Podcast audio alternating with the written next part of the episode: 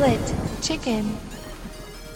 Olá a todos, bem-vindos ao 25 episódio da quarta temporada do Split Chicken. O meu nome é Ricardo Correia. Comigo tem aquele que, se fosse um Pokémon, a forma de evoluir passaria de certeza por ter de ouvir um slow durante pelo menos 3 minutos, estar 2 minutos a mamar na boca. E aí sim, Rui Parreira evoluiria, evoluiria, evolu. Já me estraguei todo. Estás bom? Estou bem, muito obrigado. Essa, essa foi mesmo tirada. Estás já a pensar no, no fim de mês, no, no Pokémon? Ou Epá, Arceus, não, é que eu, eu tenho passado muito tempo. Isto é. Quem joga Pokémon vai, vai compreender as minhas palavras. Eu, eu terminei o Pokédex do Brilliant Diamond e o Shining Pearl há cerca de 3 horas, depois de meter ali, sem vergonha, 140 horas desde novembro. e eu já fiz aquilo, eu já fiz aquilo montes de vezes. E porquê é que eu fiz outra vez? Porque precisei de fazer outra vez. Porquê? Epá, porque estava o Pokédex incompleto, eu tive de completar. O que é que és que eu te diga? É- Não, sabes porquê? Se aquilo tivesse acesso ao home, que ainda não tem e não sei quando é que vai ter, como não há Pokémons novos neste, neste jogo, eu tinha simplesmente ido à minha conta de banco Pokémon, trazia o que precisava e estava feito. Mas como isto não Oh, tem, eu fiquei naquela, epá, isto está incompleto, vou ter que completar. Mas o, o banco é um grande shit. O, o pessoal. que- Pokémon Company quer é que o pessoal jogue e colecione, portanto faz sentido que eles não, não deem essa opção já, não é? eu não de consigo. obrigar a, a ter 140 horas no jogo, como fizeste. Rui, não sei, mas para quê? Para que é que lhes interessa? Eu já gastei dinheiro. Eu não sei, não sei porquê, a sério que não consigo perceber. Eh, a única coisa que tem piada, e fiz isto também admito, porque tenho estado investido a fazê-lo a meias com o meu filho. Tem sido divertido trocarmos e. Trocares pai, ou é metes, que- o, metes o puto a farmar e fazer o grind? Não, não, não. Normalmente sou eu que faço breeding dos, do- dos Pokémon. Eh, pá, ainda não tenho não sei o quê. Pá, porque eles introduziram mecânicas diárias da Pokémon que só aparecem no sítio específico e não sei o quê. exato, exato. E As eu, diárias, ok. onde é que eu já vi isso? Estou mesmo a ver o Ricardo. Ó filho, não, não, não queres ir ali apanhar, fazer as diárias ao pai? Ali apanhar os Não é, não, não, porque aquilo Oh, é tu pai, ligas, tu ligas e vês logo. FIFA? Olha, o jogo de hoje é este. O personagem de... Não, até porque ele só pode jogar ao fim de semana. Eu é que todos os dias ligava à minha consola e a dele, via o que é que existia. Querias exceções. E- Oh, cá está o aliciamento. Olha, se queres jogar hoje que não é suposto, vais ali Não. apanhar uns Pokémons. Não, oh, ele tem muito menos horas disto do que eu. Fogo. E ainda por cima, ele gosta de. Esta é a parte no dia, eu estava a conversar com ele, que é, eu não consigo compreender porque é que ele gosta de fazer grind. A ideia dele é pôr os a coleção dele de Pokémon a 100. Eu disse, ó filho, isso demora imenso tempo. Não, não, não vejo porquê, porque nós já temos muitos dos Pokémon a 100 no. Quem diria? Ter um filho que gosta de fazer grind. Ah, sim senhor. Não, Olha, não neste- queres mandá-lo aqui para o Final Fantasy que eu tenho Não, uns não, no meu- farmings para Não, fazer. no meu caso, no meu caso, hum, por exemplo, a parte do breed. Ah, tá- estás a dizer. Eu ontem precisei. Eu, eu tenho uma conta secundária que eu fiz uma run de Shining Pearl também. E apanhei todos os. Só que foi na minha consola. Então eu precisava de transportá-los. Se eu tivesse o home, era fácil. Chegava à conta bancária, transferia. Aqui o que é que tive de fazer? Tive de transferir para a conta dele, um a um, e depois da dele para a minha principal. Oh, Pedi-lhe, ó filho, faz-me um favor, apanha aí 20 bidufos que são aqueles Pokémon iniciais, estás a ver que são. Ah, São- ó filho, faz-me um fa- não, não, favor. vai Apanha- apanhar que é apanha para trocar. 20. E ele diz Apanha assim: 20. Ah, ó pai, não me apetece fazer isso. E eu tá, fui eu fazer. E depois até lhe disse: ouve, coisas que tu me pedes, vou eu fazer. Tipo, precisas de um Pokémon, eu vou fazer breeding. Precisas de apanhar não sei o que, eu faço. Eu peço-lhe um favor, Olha. ele não fez. O teu puto não tem olhos em bico nem nada, não é chinês? Não, não, eu é que tenho. Olha, eu para este andar eu é que tenho, que eu é que fui. Eu é que fui. Ah, não Eu é que andei a fazer grind. Aliás, vou-te dizer, estive a ver o jogo do Sporting ontem, com as duas consolas no colo. Só via e só precisava de tocar nas consolas para transferir Pokémon a Pokémon. Foi o que estive a fazer. Oh meu Deus, tens que usar uns bots, meu, para essas coisas. Opa, foi.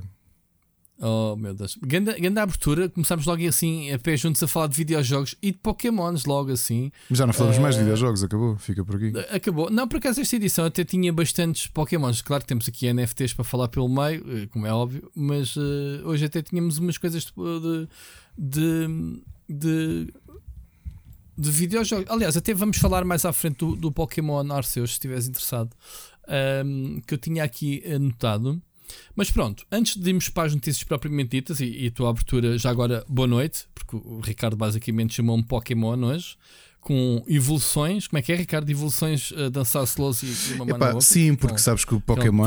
tens muitos Pokémon que, é, que evoluís com o nível, mas há outros que tu precisas de condições específicas para evoluir, que é teres um, um valor alto de amizade, que é um valor que é invisível, não é?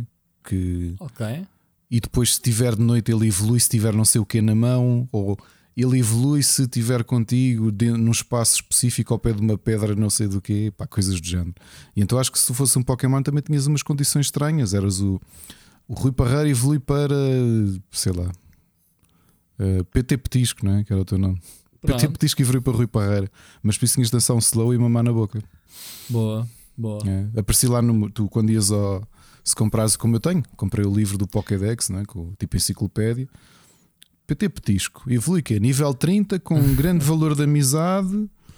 E se estiveres a dançar um slow, e depois de dois minutos é, a mamar na boca. Mas esqueceste o mais importante: é que só podes encontrar esse Pokémon na tasca do Zé a, a comer marisco. Olha, olha, não aparece nas versões todas. yeah. Exato, exato. Uh, oh meu Deus. Mas estás a falar bem. de Pokémon, eu digo que estou ansioso por jogar o próximo. Bastante. Estás? Eu, eu sei que já há malta a jogar, obviamente, né? Eh, estou muito ah, ansioso é? por jogar. Olha, não sabia. Pá, tem não que sabia. ser, ouve lá, o jogo sai dia 28, é óbvio que o jogo já está a ser jogado pela malta há umas semanas. A malta dos especialistas, né? Assim, Os especialistas, exatamente. exatamente. Reviews. Yeah, pois, é, o resto, o resto joga, joga no dia. Olha, a gente já vai falar então de, de sobre, sobre esse tema. Uh, aliás, vou puxá-lo para cima, já que para apanharmos aqui a embalagem, mas antes de, de mergulharmos nas notícias, um, ehm, queria só aqui, obviamente, Uh, fazemos aqui uma palavrinha aos nossos Patreons, uh, agradecer, obviamente, uh, o apoio que mês após mês têm, têm dado. Já temos novidades sobre passatempos, Ricardo. Como é que. Olha, isto o, é curioso que este mês está a passar a correr. Eu, a minha ideia é fazer um, fazer um cabaz bastante engraçado, se der ali ao nível do nosso cabaz especial de Natal. E, Ui, e, a sim, sério? sim, sim, sim, sim. Eu tô, que, é um, que boas. A malta sabe que nós somos notícias. as mãos largas, pá. Nós somos boas notícias. Largas. Sim, a gente tem, ainda tem mais umas chaves guardadas para dar e, e é isso. É, é mesmo para oferecer. Bom, então uh, vou agradecer a, aqui à malta, uh, como é que costuma, ao, ao, Miguel Nogueira, ao Carlos Duarte, ao, ao Peninha, o Alexandre Grande, Ricardo Braz, Ruben Berralho, o Helder Paiva, Sir Becas, Felipe Silva, o Nuno Silva, o Orca Morgado, Benza Bolt, o Vasco Vicente, o Carlos Felipe, o Ricardo Moncancho, uh, o Luís Ribeiro, o Frederico Monteiro e o Bruno Carvalho. Sempre aqui um grande grupo já de, de, de pessoal. Isto, isto, se tivéssemos que fazer um, um, um, almoço com os nossos patrons, já dava para fechar o restaurante só para nós, um meeting. Uh, há de haver um dia que havemos de fazer isso, não é? Agora não que isto, que isto está hardcore. Agora não, nem, não nem, nem, vamos falar, não vamos falar sobre isso porque pronto, já está hardcore, mas não prometemos que esta temporada ou este, este, este ano íamos quase falar de, de, Covid, coisas tristes. Vamos falar de coisas felizes. Um, mas pronto, temos então passatempo planeado, vai haver, não, não, não, não fiquem preocupados. Uh, pessoal que, que, conta com passatempozinho dá sempre jeito, né? ganhar uns joguinhos novos todos os meses. Uh, agora vamos entrar no mês louco de fevereiro, né? ainda por cima. Um, Ricardo, vamos, vamos então avançar para as notícias. Temos muita coisa para falar, começou já. Como quer dizer, não, não temos muita coisa, temos várias coisas, uh, mas muitas delas não são assim muito desenvolvimento. Vamos, uh, vamos lá? Notícias da semana. Então, uh, vamos, vamos continuar a tua embalagem a falar de Pokémon, já que é Pokémon, já que a gente não, não recebe os jogos a tempo para falar dos jogos, a gente fala dos jogos à mesma, não precisamos ficar dos jogos para nada, não é? Não é Ricardo?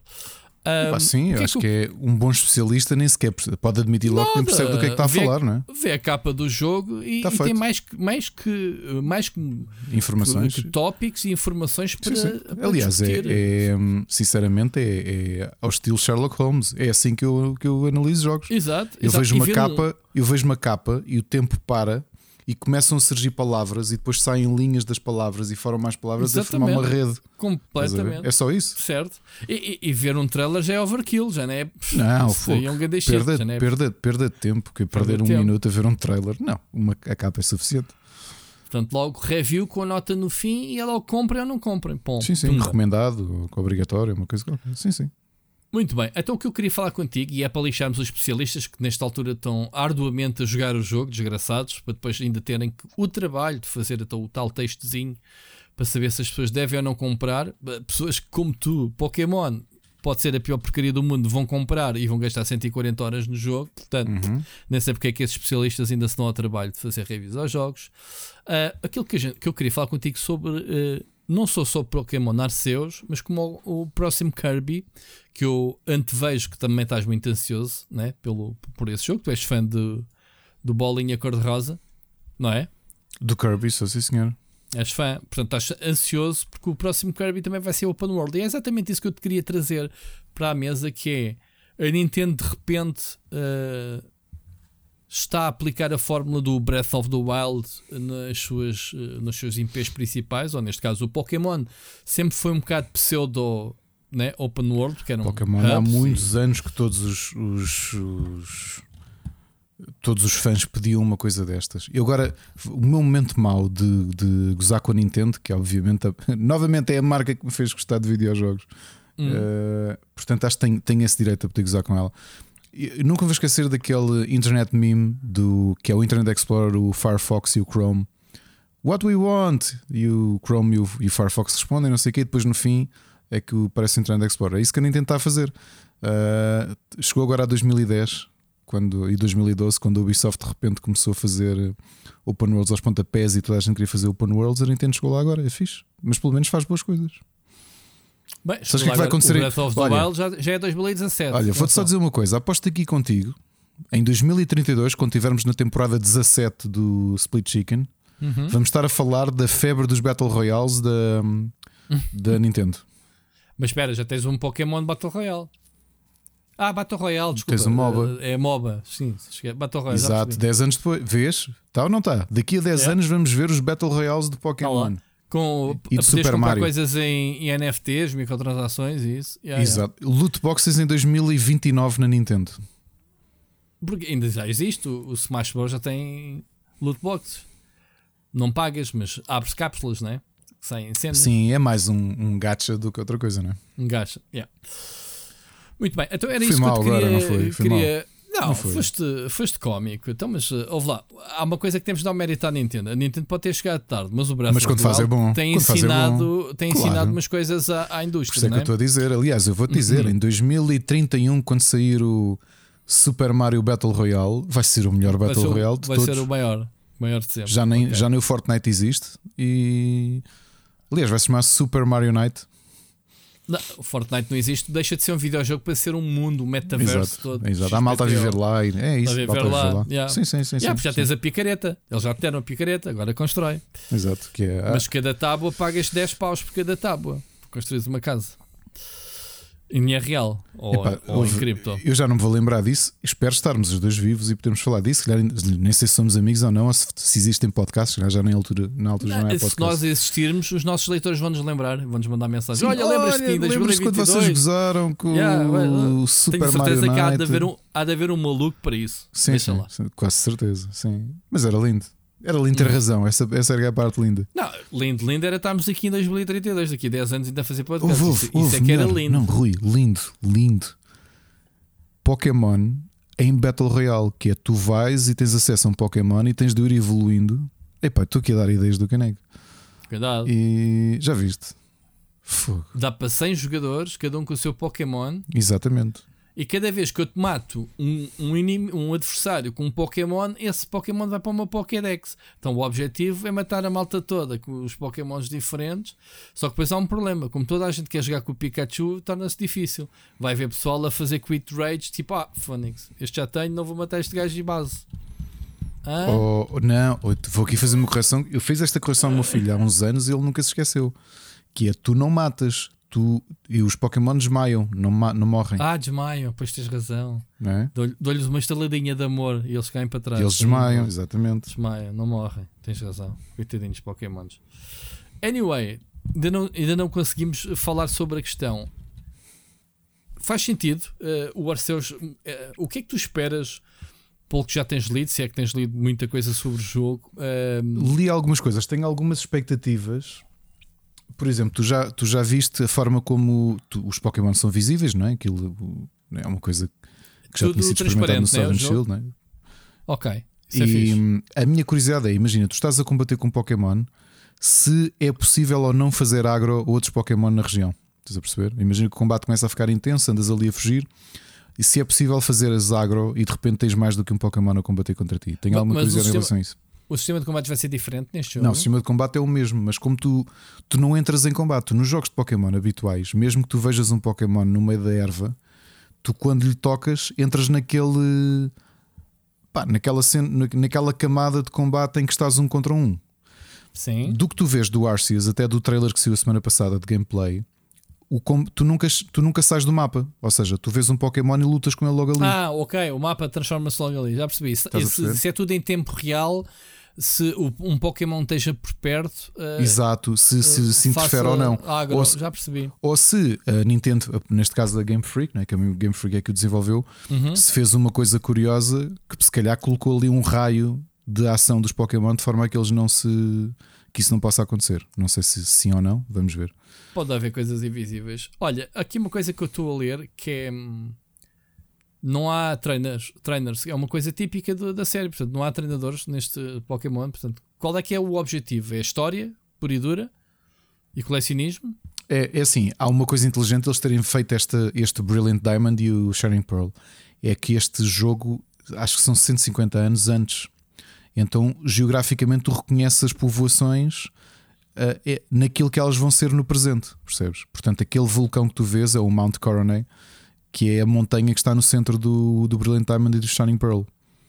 Portanto, para quem conhece o mapa, sabe mais ou menos o que é que, o que, é que há em cada zona, percebes?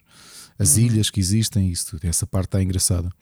Tenho muita curiosidade porque parece-me o jogo mais diferente que a Nintendo já fez. Outra coisa curiosa é que é. ahm, se considerarmos que isto é uma, é uma versão oficial, é um, vai main, um main game, ah, é, é o primeiro que não traz duas versões, Ah, ok. Pois, verdade. não é? Só tens este. Esse também é uma coisa que eu tenho curiosidade em saber. ah, se a Nintendo neste jogo ah, está a pressionar-nos a fazer mais do que uma playthrough, ah, qual é que é o tipo de multiplayer que o jogo tem? Pá, são uma série de questões que eu tenho em relação a este, a este jogo. Então, mas diz-me uma coisa: este jogo vai introduzir uma nova geração de Pokémons? Eu acho que vai introduzir alguns, algumas eh, versões regionais de Pokémon, pelo menos. Isso, isso está confirmado. Ok? O, o que é Portanto, que é regionais? Sim, foi uma coisa que eles introduziram, se bem me lembro. O primeiro foi no Sun and Moon, que é o Pokémon que tu conheces desde há muito, naquela zona, na, naquele país, tem um aspecto diferente. Como por exemplo o Sword and Shield, como era a Inglaterra, alguns Pokémon que tu conhecias desde a primeira geração tinham um aspecto diferente ou evoluíam de forma diferente. Uhum. Uh, são as versões regionais que eles chamam. É tipo como se fosse quase uma subespécie. Estás a perceber? Tem uma Ok. versão diferente, tem uma cor diferente, tem um design diferente. Acho que isso é o que vai acontecer uh, na sua grande maioria. Portanto, não está. Não vi notícias, já se falou muito. Aliás, eu nem, nem quero ler, mas é, é- é irónico como é com tanta coisa, como é que tanto controle da Nintendo. uh, eu agora, sem querer, pesquisei Legend of Arceus e o artigo mais visto é do Game Rant. E, pá, e- essencialmente eles têm uma lista gigante de Pokémon que a malta já, já, já fez leak. Percebes? E é, é difícil trabalhar assim, não é? Também não queres saber os Pokémons que. Não, quero, quero ir descobrindo à medida que. que- porque este É? parece-me o jogo mais exploratório de todos. Eu tenho curiosidade em Uhum. saber isto. Sabes que eu gosto sempre, pá, especialmente por meu filho ser fã. Outra coisa curiosa foi o mais pequeno. Este ontem está a dizer assim: também quer jogar. E eu disse-lhe: pá, mais dois aninhos. E se já, já tens maturidade para teres a tua Switch e poder jogar connosco. Pá, claro que gostava disso. Pokémon é uma série que eu jogo há muitos anos e joguei sempre single player, porque não tinha com quem jogar. E pá, de repente ando a jogá-lo com, com o meu filho, não é? E quero jogar com o meu filho mais novo, porque ele também gosta de Pokémon. Agora imagina, eu tenho, tenho alguma curiosidade em saber, porque obviamente vamos receber cópia de análise, mas tenho muita curiosidade em saber. eh, estou a pensar em comprar uma cópia física também, porque normalmente gosto de ter uma, uma- um cartucho físico, um bocadinho como, como, como o nosso amigo uh. Gosto de ter uma cópia física, especialmente dos jogos de Pokémon, que é para poder trocar o cartucho de consola para consola, como temos duas. E, mas quer saber a parte de, de co-op, o que é que existe, porque se isto realmente este mundo aberto de exploração, se tiveres Pokémon mais difíceis de apanhar em que precisas de levar companhia. Repara que o Sword and Shield tinha feito isso eu tinha gostado desse, desse, desse ponto, que era aqueles pseudo-raids. Lembras-te daqueles Pokémon gigantes que apareciam uhum. e tinham de ser quatro a tentar uh, derrotá-los para os capturar. Isso era fixe, yeah, yeah. Pronto, isto se for em mundo aberto e tu vês, sabes que há ali um Pokémon lendário, mas que sozinho não consegues, era giro teres esse tipo de, de interação. Uh, e gostava de fazer, obviamente, a jogar o jogo ao mesmo tempo que o, que o meu filho, pá, porque é sempre aquela coisa de experiência de eh, ter acontecido, pai, olha, eu não sei que evolui como desta maneira, que é uma coisa que eu podia simplesmente ir ao Google relembrar, não é? Porque são Pokémon antigos, no caso do Brilliant Diamond, mas é agir esta coisa de olha, se fizeres não sei o que, ele evolui, estás a perceber? Yeah. Uh, e portanto, sim, esta passagem de geração há de ser normal, não é? jogadores. Uh, trintões e quarentões que ainda jogam Pokémon, que vão ser muitos, e que estão a passar este gosto aos filhos e que estão, estão a partilhar. Ah, estavas uh, a perguntar em relação ao Kirby. Epá, eu gosto muito de Kirby, eu joguei praticamente tudo que, que já saiu de Kirby. Acho muita piada, é um jogo muito descontraído. Já teve altos e baixos, não é propriamente a série mais. Uh, mais uh, estável em termos de qualidade, portanto tem hits and misses. Uh, este é, parece-me completamente diferente, percebes? É... E, tem, e tem bom aspecto. Eu não sou grande fã de Kirby, um, quer dizer, eu gosto dos jogos em si, uh, mas não é, é, Como é que é de explicar? Uh, o meu favorito é o, o, o, aquele das lãs, como é que chama-se? O Yarn. O Epic Yarn, Yarn sim, sim. Epic isso. Yarn. Uhum. Pelo, pelo, pelo design estético do jogo e isso. Uh, mas, mas em si os, jogos, os jogos e plataformas são, são fixos. Uh, eu gosto no geral, mas pronto, não é. Não, prefiro outros mais um Donkey Kong ou um Super Mario, percebes? Prefiro do que, Epá, do que o é, Kirby. É mais simples. É assim, se tu quiser jogar o, o Kirby num espírito completionist, tens uma camada de desafio maior sim, que é sim. conseguires apanhar os segredos todos dos níveis todos. Mas uhum, uhum, aquilo uhum. que eu te digo como fã de Pokémon, e acho que na altura cheguei a comentar com o Jorge numa visita à Nintendo.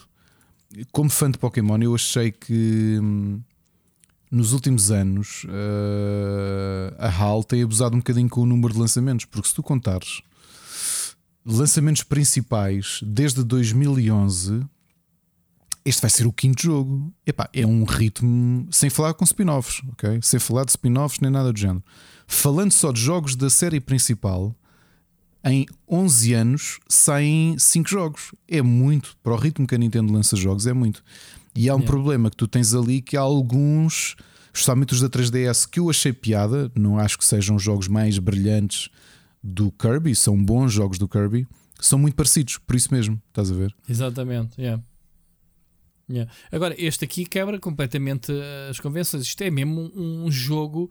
Tu parece que estás a jogar um Ratchet Clank, basicamente, né? a perspectiva na, na terceira pessoa. Uh, estás a jogar um Mario, o Odyssey, pronto, é a comparação, não é? Eu tenho, é, é eu tenho, eu tenho curiosidade. Tem, oh, Rui, eu, acho que tens um grande potencial nesse aspecto do Mario de, de ter, teres estes ambientes 3D e os puzzles, não é? Como é que, eu não sei o que é que tu vais colecionar, se vais ter o espírito quase de colecionar luas ou estrelas ou o que quer que seja do, do Mario, mas tens um grande potencial que é era o que eu te dizia. Eh, desde há muito no Kirby, o segredo para tu completares níveis é mais ou menos saberes que se eu levar, se eu trouxer uma habilidade do nível anterior que é de gelo, há uma parte específica do nível seguinte que eu consigo abrir uma porta que uhum. me permite ir buscar um hidden item. Ok? Agora imagina isso aplicado a um jogo deste tipo Super Mario Odyssey, com a capacidade do Kirby apanhar poderes e tu poderes explorar e resolves puzzles, tens de ir buscar a habilidade não sei de quem para conseguir chegar lá e desbloquear. Pá, acho que tem um grande potencial. Isso vê-se no trailer. Há uma parte, estou tá, a ver aqui em que há uma parte que tem uns caixotes uh, para tapar um buraco na parede ele vai buscar a habilidade de picos para se enrolar todo para partir, para partir aquilo. Uh, yeah. Eu digo já que estou entusiasmadíssimo com o jogo, mas mesmo, mesmo, pá. São dois yeah, jogos este ano que a Nintendo, a Nintendo nos anunciou que eu estou muito estou muito ansioso porque são dois jogos, são duas séries que eu gosto há muito tempo e que praticamente joguei tudo o que elas já lançaram até spin-offs. E, e, em muitos anos são os primeiros riscos que eu vejo a Nintendo tomar e logo quase ao mesmo tempo. Já reparaste nisso? Sim, sim, sim, sim. Uh, e pá, isto pode correr mal, mas naquele caso eu próprio tenho de engolir as palavras quando, quando digo que a Nintendo nunca arrisca. E aqui tenho de dizer está a arriscar. Espero que funcione, sinceramente. Espero Epá, mesmo que eu, funcione. Eu, eu, vejo mais risco num Pokémon porque é, é, uma coisa, os fãs não gostam de mudanças. Ainda agora o último jogo, uh, a mudança pós-gráficos de Chibi ou Chibi, ou como é que se diz? É, e tu viste isso Só com o Let's Go. logo a passar e o Let's Go, a malta passou-se de ah, mas tu atira não sei o quê, é um sistema mais casual. Pois. Quando eu não adorei o Let's Go, compreendo porque é que ele existe. O Let's Go era uma passagem, era uma forma da malta que gostou do Pokémon Go de, de migrar para a série principal. Yeah. É só isso. Yeah, yeah. Acho que a Nintendo foi inteligente naquilo que fez. Este o Arceus Epá, é um risco, mas tenho muita curiosidade epá, e aqui estaremos para falar dele.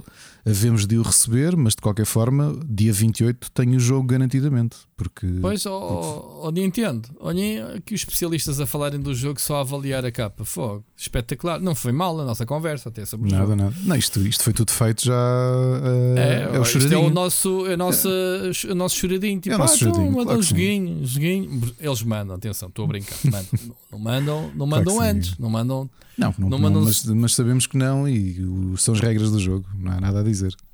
Nada a fazer. Não, mas não, não custa nada estar a partir pedra. Pá, isto, a gente tem que lutar, mano, temos que lutar.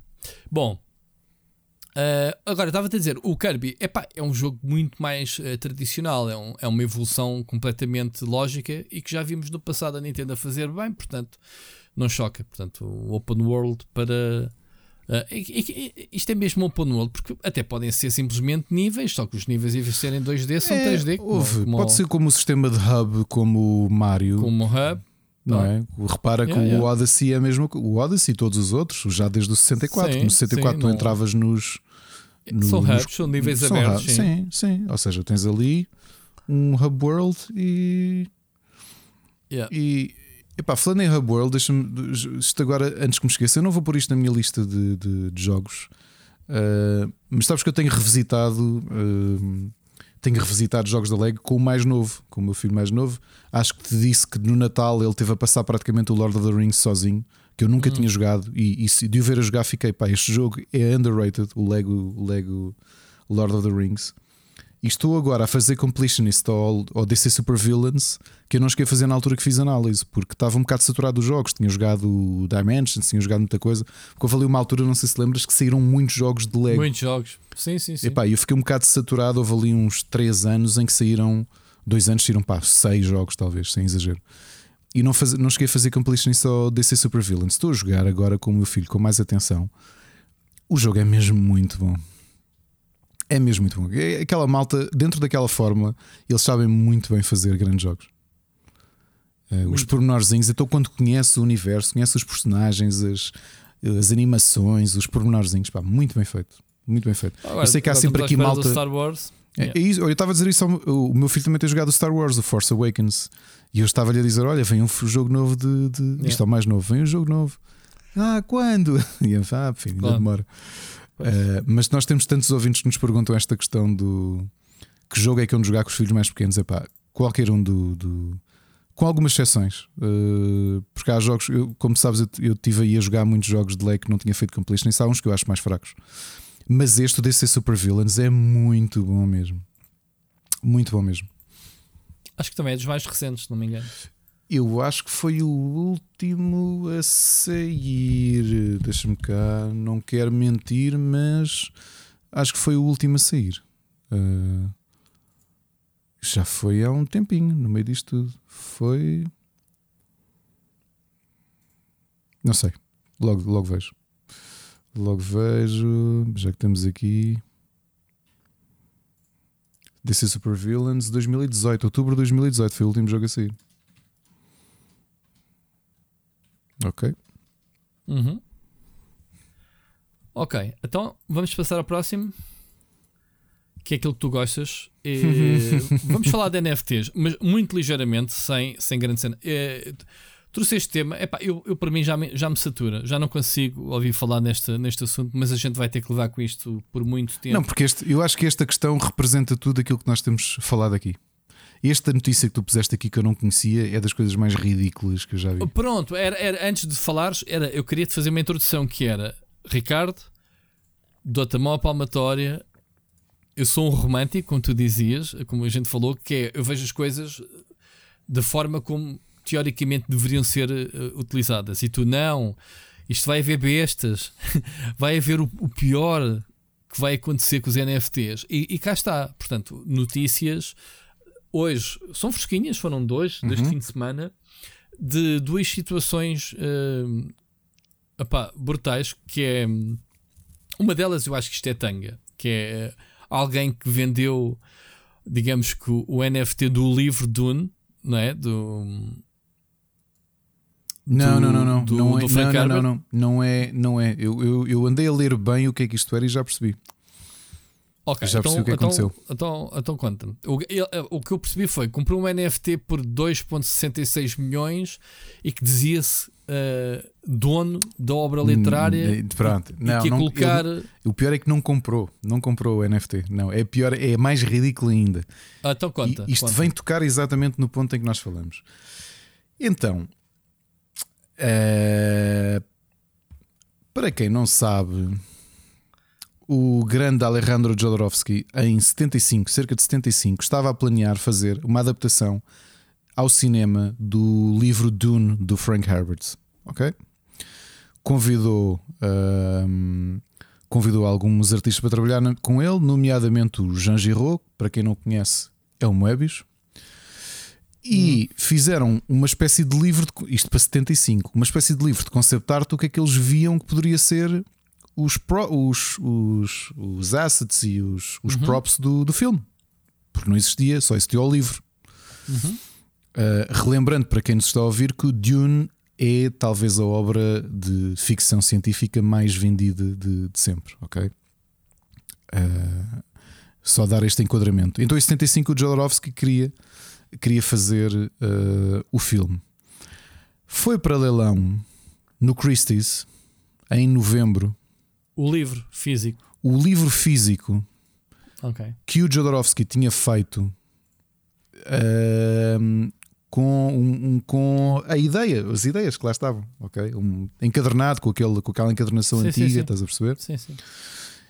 E aquilo que estava, a ideia mais ou menos, é que o livro poderia custar entre 25 a 35 mil euros, porque é uma peça que tem um interesse, obviamente. O Jodorowsky está vivo, felizmente, ainda continua, uh, continua a trabalhar. Obviamente que é um, é um realizador respeitado. O Moebius, infelizmente, já nos deixou mas a própria Casa Christie's tinha uma ideia de qual é era o valor máximo que aquilo poderia atingir e esperavam que aquilo eh, chegasse aos 35 mil euros. Ok? Portanto, a ideia é que um fã compraria aquilo por paixão ah, para ter. Ah, já estou a ver agora a lógica. Okay? Do... Eu li mal, já percebi. Então, o que é que acontece? Há um grupo Com... anónimo. Comprou por 2,66 que comprou action. por 2,6 na prática 3 milhões com as taxas mas okay. o valor direto foi 2,6 milhões que compraram o livro. E agora perguntam porquê? É um grupo chamado Spice DAO, que é um grupo anónimo e descentralizado. E a ideia era muito simples. Eu até morreu. Primeiro, eles tinham três ideias e eles anunciaram-no quando o compraram. Primeiro foi uma surpresa para a própria Christie's quando de repente o livro é vendido uh, por, por, um valor 100 vezes aquilo que era a estimativa por baixo do resultado do, do, do leilão. E eles depois, quando o adquiriram, ficaram todos orgulhosos a pensar: burros, nós, nós conseguimos, foi uma pechincha. Porque eles anunciaram logo o que queriam fazer: um, tornar o livro domínio público, dois, produzir uma série, um, uma série de animação original limitada, inspirada no, no, no livro, e vendê-lo para um serviço de streaming e permitir uh, projetos derivativos, ou seja, que outras pessoas da comunidade, outras empresas, adaptassem o Dune. O que estas bestas não repararam? A minha primeira pergunta é: como é que alguém que tem 3 milhões para gastar é tão estúpido ao ponto de achar que tinha comprado os direitos do Dune? O Dune vai ficar em domínio público na América em 2060 e na Europa em 2054. Ok? Quando faz 50 anos. Quando faz, quando faz 100 anos. Do, 100? Não, 50. Quando é? faz o livro Dune, a, a obra Dune. Ah, Quando é, faz mas 100 o anos. domínio público acho que é 50, não é 100. Não, pera, mas é. é, é, hum, aquilo é 75 anos da publicação. Exato, porque é 65, é isso mesmo. O livro é de 65, portanto uh, vai calhar em 54, perto de 54, 55 em, na Europa e em 60, 2060 na, na, na América. Uhum. Hum, não, já é mais de 75 anos, pois é, já é mais de 75 anos por causa do, do, do rato Mickey, que, o- que o período tem sido estendido. Bem, então o que é que estes senhores pensavam? Senhores e senhoras, uh, que tinham comprado os direitos do livro Dune por 3 milhões. Uh, eles queriam começar a transformar o livro em NFT. Portanto, digitalizavam o livro e punham NFT. Uh, quando, por curiosidade, o que estava a vender era o livro físico, porque a digitalização existe uh, gratuitamente na net e oficialmente. Ok? Ok. Então deram mas ainda por cima é um, é um, livro de arte conceptual, nem sequer é o- a obra Não, é só os bosses. do, Os do bosses- Frank Herbert. Não, os bosses do, story, do, do storyboard, as ideias do Jodorowsky, do Moebius, coisas Sim, do mas se calhar, se calhar lá dentro nem sequer está a história do Frank Herbert. Não, não há nada. Eu vou-te mostrar, só tens bosses. Está aqui, Rui. Eu, Pasma-te. eu só vi a capa. Pasma-te. Uh, Lembrem-nos que nós publicamos isto no Twitter para vocês verem. Qualquer um de nós pode ver estas imagens. Está aqui o livro todo digitalizado. ok? É uma peça brilhante. Eu gosto de Dune, aliás, o Sirius está a ouvir isto e o Machado também estão a dizer eu gostava de ter a cópia física deste livro que foi Yeah, feito yeah, pelo Jodorowsky é e pelo. Moebius. Sim, sim. Uh, pá, eu não tenho, mas estou neste Só momento existe a esta unidade. Só existe esta unidade, sim. Yeah. E nós estamos a vê-lo na mesma. Estás a ver? Neste momento estás a folhear o livro, como eu estou. Então, mas foram eles que tiraram estas fotos e meteram na net? Não, não, não, não. Já existia porque acho que o próprio, o próprio Estate já tinha posto estas imagens Hum. disponíveis. Como só existia uma cópia, eles quiseram partilhar isto com, com as pessoas que gostavam de, de- de- do livro, percebes? Do livro do, do, do Dune e queriam conhecer. Uma questão artística, uma questão de partilhar o conhecimento. Isto, é- isto, isto, isto tem aqui muita coisa do HR Jigger, meu. Ele entrou Cadeira livro. carazes. Entrou? Não sei, tu estou a ver.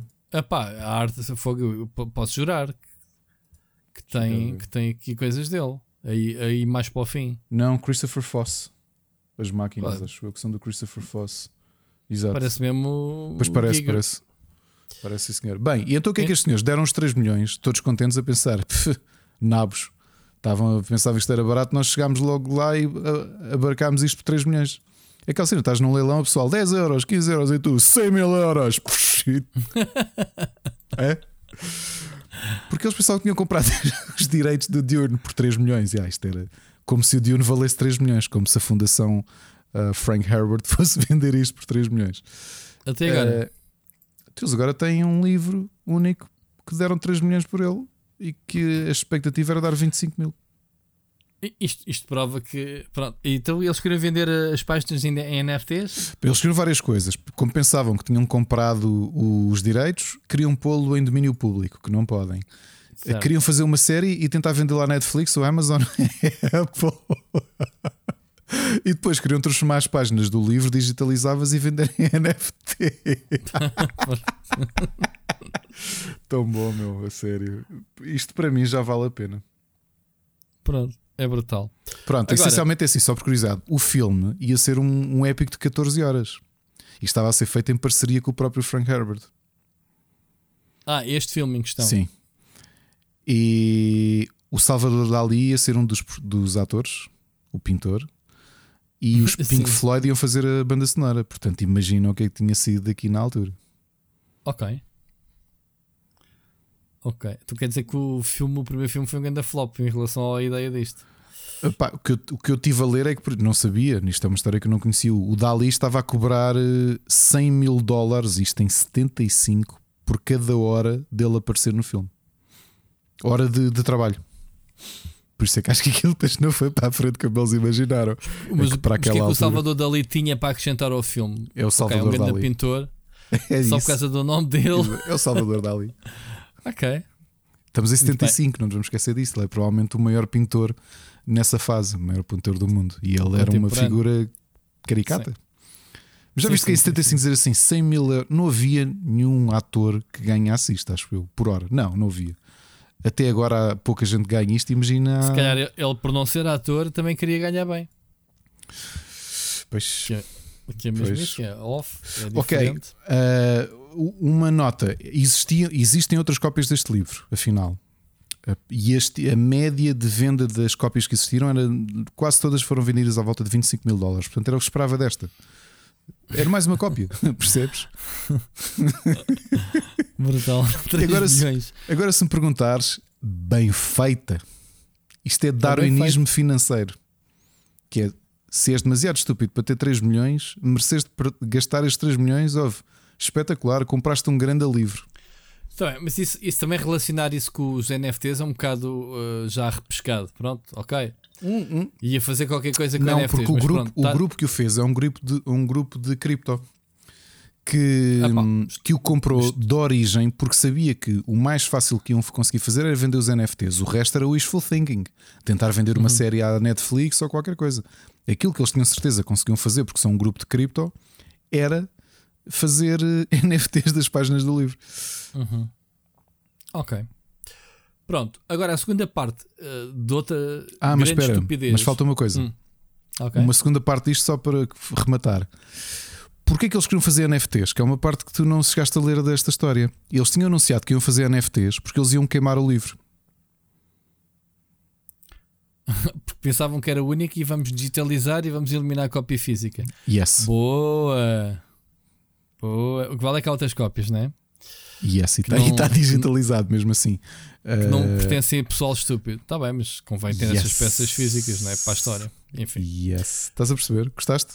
Isto, é, Ah, isto uh, como diria o Diogo Batáguas, não é assim que funciona. isto é uma, esta Bom. história toda é uma coletânea de estupidez, não é? Mas agora vamos assassinar mais um capítulo. Então, este fim de semana houve muitas queixas de uh, pessoal ver as uh, pessoal, youtubers uh, grandes, não é? Terem as suas imagens associadas ao seu canal em tokens de NFTs, portanto, em cartas vendidas sem seu consentimento, ao ponto de termos, por exemplo, a Alana Pierce, né, a Charizard, um, uma foto dela metida numa, numa capa de revista da Blacknet e, e também ser vendida como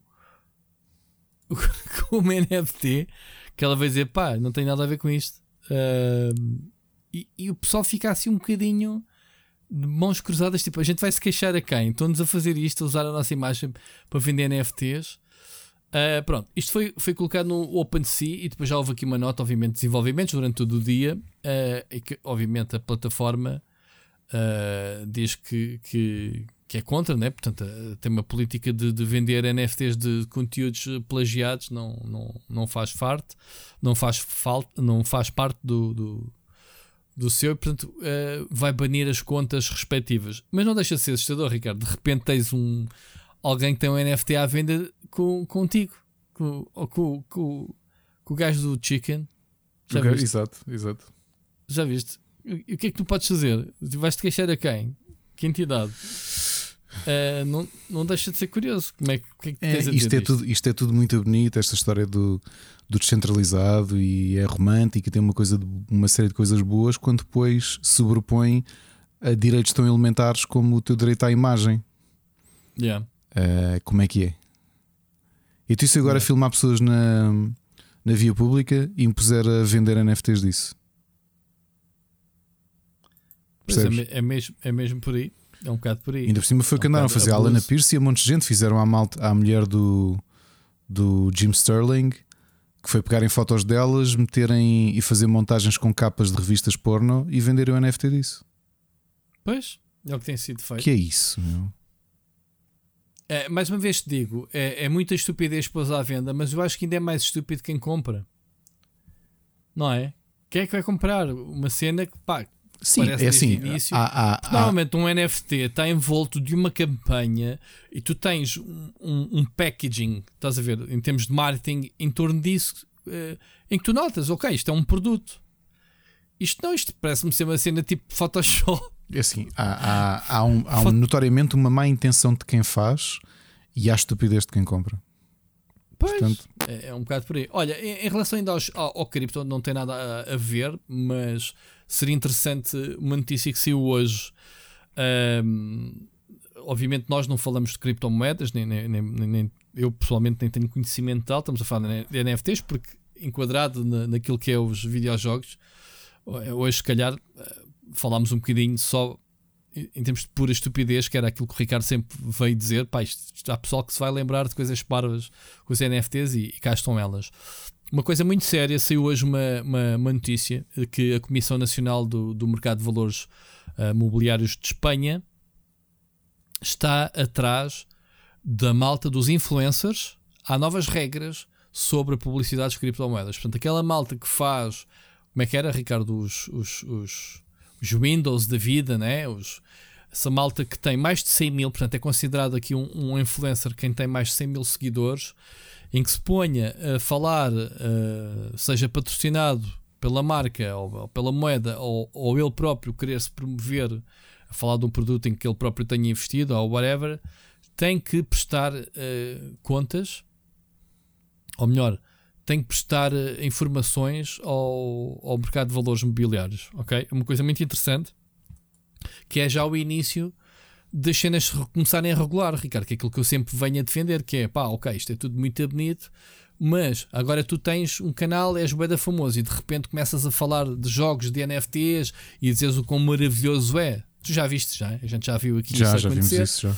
É, isso vai ter que ser declarado, ok? Com uma antecedência de 10 dias. Uh, portanto, um, eles têm mesmo que passar a informação de que, uh, de que é uma publicidade, em primeiro lugar, se estiverem a fazer a promoção, para, no, no, caso dos jogos, para os estúdios e não sei o quê. Tem que dar informação verídica, tem que ser compreensível ao público e não enganosa. Ok? Uh, e ainda tem que mostrar de forma visível os riscos associados ao mesmo. Boa. Ou seja, de dizer que epá, vais comprar isto, nada é dado como garantido que tu vais ganhar dinheiro, por exemplo, nos, nos compras o NFT para depois revender, ou mesmo investir num criptomoeda e hum, tens que dar, tens que mostrar que pá, isto não é certo. Portanto, todas essas coisas. Portanto, estamos a falar de Espanha. Uh, nós tentámos perceber que o nosso que o nosso uh, CMVM, não é? o nosso mercado de, de, valores imobiliários, também se sabia já alguma coisa em relação a Portugal, ainda não, ainda não recebemos resposta, mas pronto, pode haver novidades em breve. Uh, isto inclui, malta, não é só os criptoativos, criptomoeda, mas inclui, obviamente, tokens não fungíveis, portanto, os NFTs, uh, eh, está tudo no mesmo pacote, portanto, malta que andar a fazer publicidade disto, pelo menos em Espanha, vai começar a ser regulado, ou já começou a ser regulado, não tenho a certeza se já começou ou não. Ricardo, isto é uma novidade uh, interessante. É, eu acredito que mais cedo ou mais tarde vai chegar a Portugal também, não é? Porque estas normas são, são normas comunitárias e se não, isto, um país ou se vários. Adaptarem-se a uma nova realidade. Claro. Isto veio para ficar. Então, mas vai para ficar, mas não é a Texas. Quer dizer, isto, isto cada um é, é assim. Lavagem de dinheiro então devia ser bonito. Quer dizer, a melhor maneira para lavar dinheiro, não é? Tipo, pá, isto não está regulado, siga.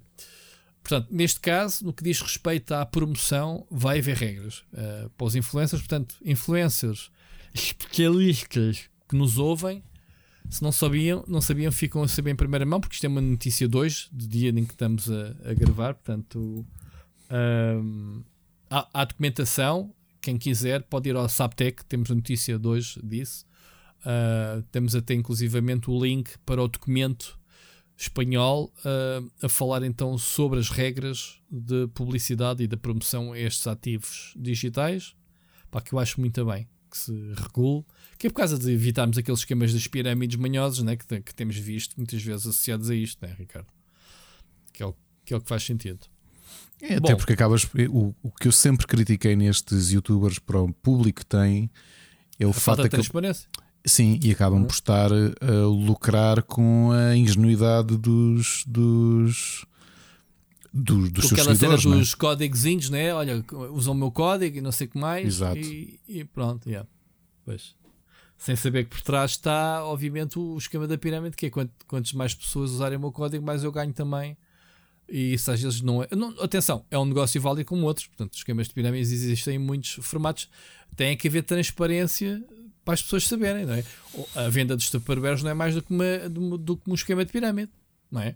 Tu, tu, há, há, uma pessoa que vende, outra, outras pessoas que vendem, e há ali uma margenzinha que cada um vai. Pronto, é, um, é esquema de pirâmide, mas não é ilícito. É, um, é, é uma forma de, de dizer que as cenas o preço que tu pagas vais pagar a quantas, a quantas mãos passar o produto, não é? Mas a questão é aquilo que foi acontecendo com estes youtubers e influencers é eles diziam que não, que não diziam que era garantido, mas é, é, é só mostrar o quão estúpidos são, porque literalmente as provas do crime que estavam a cometer, porque era um crime para a CMVM aquilo que faziam, os vídeos deles era a dizer: Mano, tu fazes isto e é garantido que recebes não sei o quê. Esquece. Uhum, Entalaste. Uhum. Exato, que é exatamente o contrário. Quer dizer, mal, isto é exatamente o contrário. A mensagem que se tem que passar, que nada é garantido. Pois, yeah. Yeah. Porque lá está, os, os miúdos e, e, pessoal que se calhar não, não entende bem, acredita como palavra né? o, o que estes o que estes tipos, às vezes mal intencionados, eh, vendem. É, porque a questão é Bom, que tu, a malta enamora-se pelo estilo de vida, que é pá, aquele gajo yeah. tem um não sei quê e ele está-me a dizer que claro. fez isto porque seguiu estes passos. Uh, isto, isto levar-me-ia para uma conversa mais longa que eu acho que não quero ter aqui, mas já tive em privado com algumas pessoas. Uh, eu, eu, tenho um misto, este, este, este tipo de histórias, eu tenho um misto de, de sensações. Ou, ou, ou, para mim, não é assim tão claro que, era, que seja só culpa da pessoa que faz. Uh, é triste dizer que eu acho que há um. Se tu és.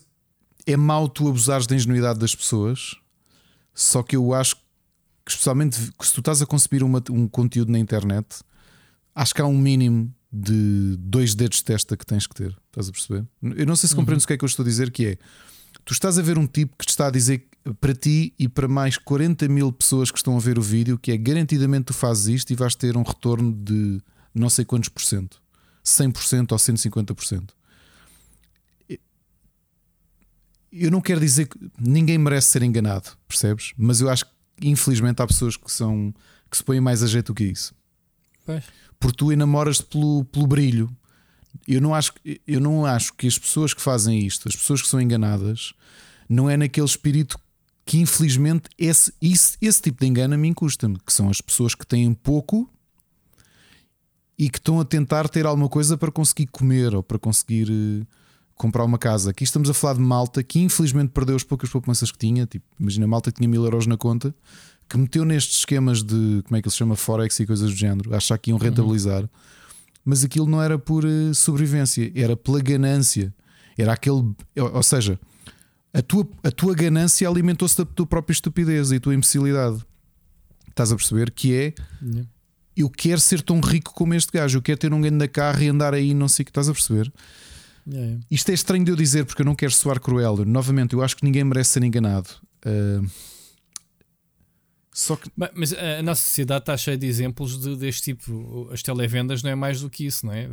Vendem-te sempre coisas maravilhosas nos anúncios e, e, depois, quando tu recebes o produto, é, é pá, qualidade muito inferior que aquela que pensavas que tinhas, não é? lembro-me perfeitamente da minha mãe uma vez ser engrupida. A gente parece que lê na banda desenhada e nos filmes, eh, que é o, uh, o limite da estupidez, que é ser enganado pelo vendedor de enciclopédias. E a minha mãe uma vez comprou umas enciclopédias, exatamente. Portanto, eu sei onde é que o pessoal se baseou para isso. Em que vá lá, minha mãe conseguiu devolver, que era um balúrdio, pagar a prestações, é uma coisa que, tem, que fala sobre o mundo, pá, mas era uma coisa altamente fora dos bolsos que a minha mãe. Eu, eu, eu percebo, eu acho que não está no mesmo. Não está, a televendas e os vendedores de enciclopédias não está no mesmo patamar desta malta. Porque tu realmente compravas, pode não ser aquilo que tu esperavas, mas uh, recebias algo, portanto, há algo palpável que tu, que tu ias uhum. obter. E agora, neste caso do Forex e afins, que é tu, tu e 40 mil pessoas estão a ver aquilo não há ninguém mas, que tenha metido aquele dinheiro que não tenha parado para pensar assim. Mas, Espera lá, Ricardo, mas não é possível dizer... 40 mil pessoas meterem este dinheiro e toda a gente ter lucro. Sim, mas é a mesma coisa que o pessoal que, vem, que ficou a perder com o caso do BES, né? do o pessoal, do, o pessoal que assinou, não. não. comprou aqueles produtos que não tinham certeza se iam dar ou não. não Pronto, aí, aí tinhas o, sim, aí tinhas o problema de, de, de eram, eram produtos com, com uma grande taxa de juro que eram muito aliciantes, mas, mas o, o BES e afins, depois tens o problema de toda a fraude fiscal, porque tu assumes que um banco é uma coisa que podes confiar. Exatamente. Entre, claro. entre, o youtuber que diz, mano, tenho aqui este carro desportivo, ou o banco. Pois é, que está o problema é que essas pessoas que compram dos youtubers também pensam que essa pessoa em questão é séria e é confiável. O patamar é o mesmo. Não tem, se calhar não usa gravata, não é? Não, não, não, não te fala caro, fala-te mano, mas Exato. em termos de confiança vai dar ao mesmo. Não é? Estás a confiar em alguém. Eu, eu, percebo, eu percebo o que é que estás a dizer. Eu percebo o que é que estás a dizer. Isto é tudo uma questão de confiança e de tu assumires, epá, sim, isto. Olha, mas há uma máxima popular que é muito mais antiga do que eu e tu, e possivelmente mais até do que os nossos avós, que é quando as molem muito, o pobre desconfia. Ah, pois, e é, é pena que as pessoas não sigam isto, não sejam mais desconfiadas. Porque se tu pensares pois. assim, epá, eu tenho mil euros, vou meter nesta cena do Forex e vou, vou em um ano tenho cento e não sei quantos mil, não é? Que é aquilo que eles prometiam no, nos canais de YouTube. Porquê que não há pessoas a fazer isto? Pessoas com um milhão, se fizerem isto, por exponencial, vão passar a ter mil milhões. Estás a perceber? É esquisito, meu, é esquisito. Eh, eu não acho que as pessoas mereçam ser enganadas, mas eh, de todo. Eh, mas eu acho que há muita gente jeito. que se põe a jeito. Muita gente que se põe a jeito mesmo. E tenho pena dessa iliteracia que as pessoas têm, iliteracia financeira que as pessoas têm. Contra mim falo. Eu não sou nada conhecedor de taxas de juros, nem produtos, nem nada. Por outro lado, pois também não me metem nada disso. Nada. Nada. Tu sabes uma conversa que tivemos há pouco tempo sobre criptomoedas e tudo, e, foi, e tive no dia yeah. seguinte teve sobre com o meu chefe a mesma conversa. Uhum. E eu disse-lhe: pá, não é coisa que me alicia. Eu nunca me senti aliciado por eh, incertezas. Sabes que é curioso? Não, claro, não, não, claro. Não, pá, sempre tive muito pouco, tudo o pouco que tive nunca fui capaz de arriscar. Eu não sou pessoa de arriscar. Uh, e aquela máxima do quem não arrisca não petisca, não. não... mas pronto, mas isso mesmo ter noção dos riscos. Agora, no caso do que eles faziam, é crime. Tu eu dizer-te, pá, o Rui, metes aqui 10, houve, daqui a um ano tens mil. Claro que tu olhas aqui, pá, espera lá, isto é espetacular, isto é melhor do que o Euro Milhões. Tenho, tenho, eu não sei se tenho pena das pessoas que foram enganadas nestes, nestes casos. Isto é triste dizer, sabes? Não sei. Não sei. Eu tive Olha, esta conversa com a Ana quando vimos o Diogo Batáguas falar sobre isto. O Diogo Batáguas não. O Diogo Batáguas, sim. E o Guilherme Geirinhas. É estranho, Rui. É estranho. Eu não sei o que é que te a dizer sobre este caso. É muito difícil para mim. Novamente, eu acho que as pessoas não merecem. Vamos, mas... vamos avançar, que a conversa dos NFTs realmente já, já, já começa a cheirar mal, mas pronto. Olha, vamos ouvir a mensagem, para desanuviar a mensagem do Carlos Duarte. Vamos ver o que é que ele nos traz esta semana. Olá! Não odeiam quando estão a ter uma conversa e a outra pessoa, do nada, lança uma bomba, mas a conversa segue e ela nunca mais toca no assunto e vocês ficam só a pensar naquilo o tempo todo? Por exemplo. Epá, se aquela tipa que vendia água do banho agora acho que começou a vender eh, peitos engarrafados. Um, ok. Peitos engarrafados? Bom, ele estava a referir-se à Abel Delfino, que em 2019 andava a vender água do banho e as pessoas compravam. Oi, se compravam. Quem é que não gosta de uma boa aguinha suja com aroma a sabonete? Devem ser as mesmas pessoas que andam aí a doar milhares à Amorad enquanto dorme. Sim, consegui introduzir a Amorad no podcast pela terceira semana consecutiva. Mas, peidos engarrafados? A Bel Delfim anda a vender peidos engarrafados? Não, isto é errado.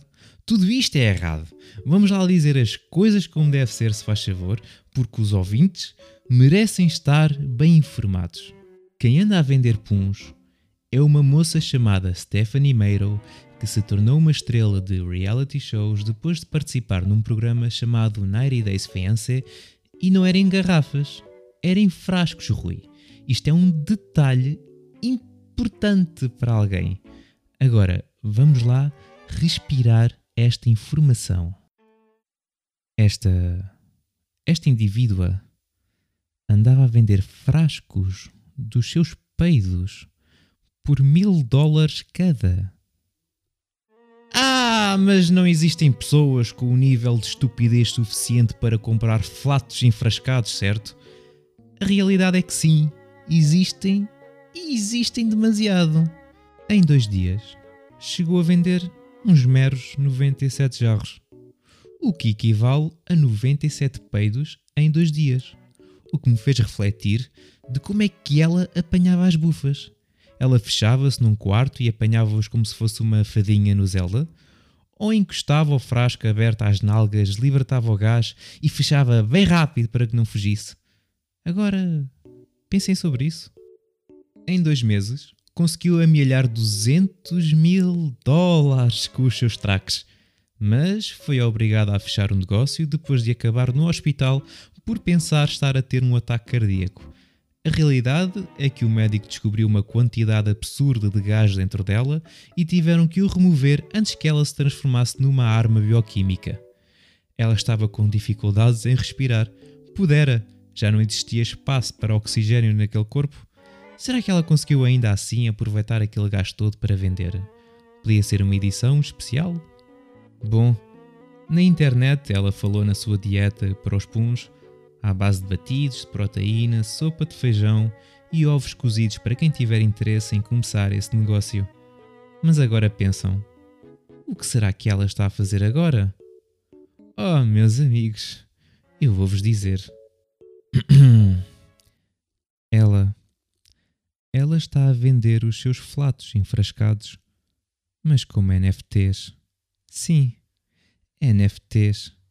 E com o slogan faça parte da história com a primeira coleção NFT dos peidos em frascos. Imagina o cheiro. E as pessoas compram. Cerbecas, uh, precisamos de alguém, ou seja, tu, para explicar este fenómeno todo, se faz favor. Bom, continuando. Lembram-se quando podíamos sair à vontade, organizar jantares, beber um copo com os amigos de vez em quando e não estávamos a passar por uma pandemia mundial que já matou milhões de pessoas? Ah, eram bons tempos. E foram nesses bons tempos que, numa noite de verão, eu e uns amigos, depois de um bom jantar, fomos jogar Pokémon Go para um parque, onde encontramos um Venusaur pela primeira vez. Foi giro, nós todos em círculo a tentar caçar o bicho, e após de finalmente o termos apanhado e termos feito um high five com um salto com os calcanhares para cima, decidimos ir embora. Mas, ao tentar sair do parque, demos de caras com os portões fechados. Era um parque fechado, o que significava que estávamos fechados dentro de um parque à uma da manhã. Era um bonito parque, sim, mas não bonito o suficiente para querermos lá passar a noite, porque. pneumonia. Reparámos que o café do parque tinha as luzes acesas e batemos à porta. Apareceu uma rapariga com um olhar de não apetece aturar bêbados a esta hora, a qual nos diz: Desculpem, mas estamos fechados. E eu respondi: Sim, e nós também. Existia um silêncio estranho durante os segundos e começou-se a rir, porque se apercebeu que efetivamente estávamos fechados dentro do parque e deixou-nos sair pelas traseiras do café. O Pokémon Go tem destas coisas, tal como dois polícias de Los Angeles durante o serviço após terem encontrado um Pokémon, chegaram à conclusão que o melhor seria ignorar qualquer pedido de ajuda, incluindo um de um assalto que estava a decorrer naquele preciso momento num centro comercial próximo porque para eles era mais importante apanhar um Pokémon muito raro e lendário com o seu nome Snorlax. Tentaram ainda assim mentir em tribunal com desculpas farrapadas, mas a conversa dos dois, agora ex-agentes, ficou gravada através da câmara do carro de patrulha, onde, após terem recebido o pedido de ajuda, disseram que se lixe e seguiram a apanhar o Snorlax e mais tarde um Togetic é que até podia ser um Pokémon de jeito ou um Shiny. Se calhar era um Shiny. Se foi um Shiny, valeu a pena. Quem precisa de um trabalho quando se tem um Snorlax ligeiramente mais azul? Enfim, isto é o que acontece depois de beber muita água suja do banho, inalar arrotos anais de frascos e de comprar NFTs. Fiquem longe dessas coisas. Vá. Ouvintes para a semana. Opa! A, a, mensagem toda, Ricardo, a rir-me que nem perdido que este, este Carlos é do caralho. Obrigado pela correção. Eu pensei que era a mesma pessoa que, que andava a vender a água do banho para tu veres o meu interesse em investigar a fundo. Pronto. Uh, a notícia, mas oh, oh, Ricardo, isto foi um negócio da China, ainda quase 100 frascos vendidos. Eu é quase que... tão bom como vender NFTs né? dos próprios frascos. Olha, comentários a esta história. A primeira, no, sem, sem fazer spoilers, no Last Man on Earth, uma das séries que eu aconselhei há um tempo, que foi cancelada em 2019, do Will Forte. Uh, ele, no meio do périplo que ele faz como último homem à face da Terra, vai à casa dele e encontra um frasco que ele tinha guardado. Ele já tem 40 e tal anos, tinha guardado quando era puto, porque ele e o irmão guardavam. Uh, guardavam gases no, no frasco e então ele queria saber se era verdade que, o, que aquilo se aguentava com o cheiro original durante algumas décadas. E pronto, ele depois lá vê, tira, tira a limpo essa, essa dúvida científica. Mas uh, tirou ou não? Uh, ele diz que sim, que cheirava mal, mas acho que eu não fui pesquisar na net se é mesmo verdade ou não. Que um, um gás, um pum, aguente tanto tempo. Aqui em relação à história do Snorlax, eu tinha lido e achei linda porque não sei o que é que é de dizer. É que é um Snorlax. Mas não qual é... é a discriminação? Qual é o problema de ser um Snorlax? Não, o Snorlax é um. Ok, não é um lendário, é um Pokémon que fazia parte dos Pokémon originais, aquele muito grande que na série até está a dormir e tu tens de o acordar com a flauta e tudo isso. É um Sim, Snorlax. Eu estava aqui a ver e sei o que é que é um Snorlax. Eu que não percebo nada de Pokémon. Portanto, deve ser mesmo comum o gajo. É aquele azul gordo, grande. Yeah. E a história do uh, café dos estamos fechados é. Isso é, isso é brutal. Mas já me aconteceu uma história dessas num jardim. Porque o pessoal não tem noção. Já me aconteceu. Não foi apanhar Pokémons, foi simplesmente passear à noite. Eu estou contente há pouco uh, tempo que isso ia acontecendo connosco na... e com o Machado, ali num, num jardim, porque às seis da tarde fecharam-nos o portão. Pois foi. Pronto, a mim foi, acho que foi na Gulbenkian. Na Gulbenkian também fecham. Tem os portões cá fora. A cena é que uh, antes de fecharem, eles são obrigados os, a fazerem ronda, pá, percebes? Exatamente para ver se não fica lá ninguém preso dentro. Uh, e, e, e, pronto, isso, isso pode acontecer. Bom, um, ehm, sobre a Amorante, já agora, a curiosidade, já que todas as semanas estamos falando da Amorante, ela lançou um videoclipe de uma música em que literalmente ela goza com os haters e com os fãs também sobre pá, questões como eu ganho milhões a dormir. E tu? O que é que fazes a dormir? Estás a ver a mensagem? Muito bem apanhado, cenas que a gente goza com ela e que falamos. O Sirius estava a dizer: Ei pá, vi este clipe. Como é que é possível aquilo que vocês falaram na, na semana passada bate tudo certo com o que ela diz aqui? Yeah, pois bate. Porque ela é autoconsciente é, daquilo que é... é... Exatamente. Que é a estupidez humana pronto, e, e, e sabe, sabe vender bem o seu produto. Um... Oh, pá, ainda não tinha ouvido isto. Isto é. É delicioso. Isso é, é, é isto, sério, eu. Olha, vamos fazer uma coisa, Rui. Tu faz agora, continuas o programa, eu vou ver se consigo agendar uma consulta de otorrino. Porque acho que estes 10 segundos que eu ouvi, vou-lhe chamar música, vá. Uh, tens, que mandar para o G fazer uma análise a essa, essa, essa, essa Ah, ele vai fazer, de certeza. A, que ele faz a análise. Não, não é análise, é, é música, sabes? Que ele também é. Sim, sim. Ele é especialista, o pessoal manda-lhe músicas para ele ouvir e ele dá a opinião dele, porque ele tem experiência ligada ao rap e, e ao, ao, hip hop e essa cena.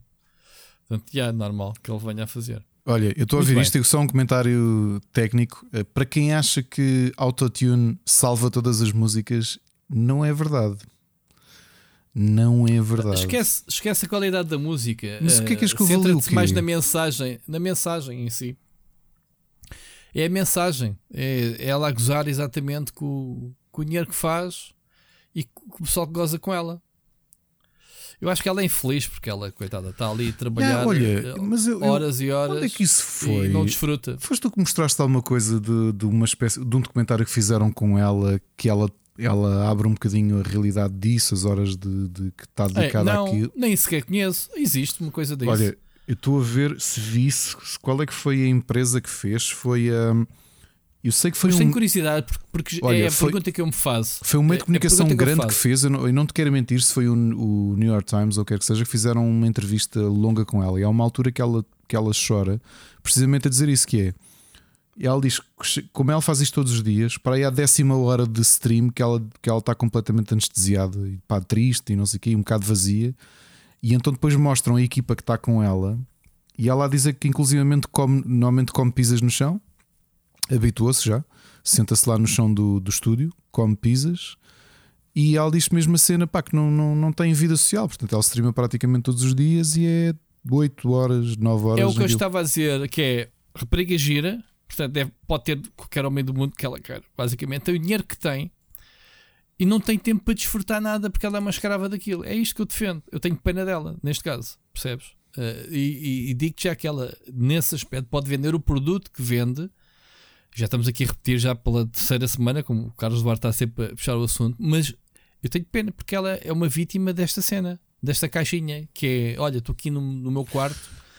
Uh, estou a ganhar dinheiro a dormir, mas depois também não o gasto. Sim, eu, eu, mas eu acho que ela está a fazer. Ela não é, não é parva nenhuma. Ela tem uma, tem uma, ela tem uma agenda, ou seja, ela está agora a tentar faturar o máximo com estes projetos todos e realmente ela própria admite e chora imenso. E tu notas que aquilo pá, que é uma vida um bocado macaca. Não é? Uh, há formas mais. Há gente que vive muito pior do que ela. Também não estou com pena dela de que faz um milhão uhum. e duzentos por mês. Só que ela está numa perspectiva de amelhar o máximo possível e, e dar-lhe froscos. Bem, ela tem feito investimentos. Eh, ela comprou uma bomba de gasolina. Uh, assim, uma bomba de gasolina. E agora comprou uma empresa por não sei quantos milhões de colchões insufláveis. Ah, sim, sim. sim, com, sim. com o potencial de faturar mesmo bué, estás a ver? Uma cena que vende para a Amazon e vende para, para, para não sei onde. E são investimentos parvos que ela diz: Ah, estou a fazer os investimentos, se calhar que mais ninguém espera, né? perante, perante aquilo que ela é, como figura pública, é, mas são coisas bem pensadas, estás a ver? Uh, mas pronto, uh, a gente brinca, goza. Eu sempre achei que a miúda é uma escrava de trabalho, mas pronto, eh, é lá com ela. Eu acho que nem tudo se resume a dinheiro na vida, mas tudo bem.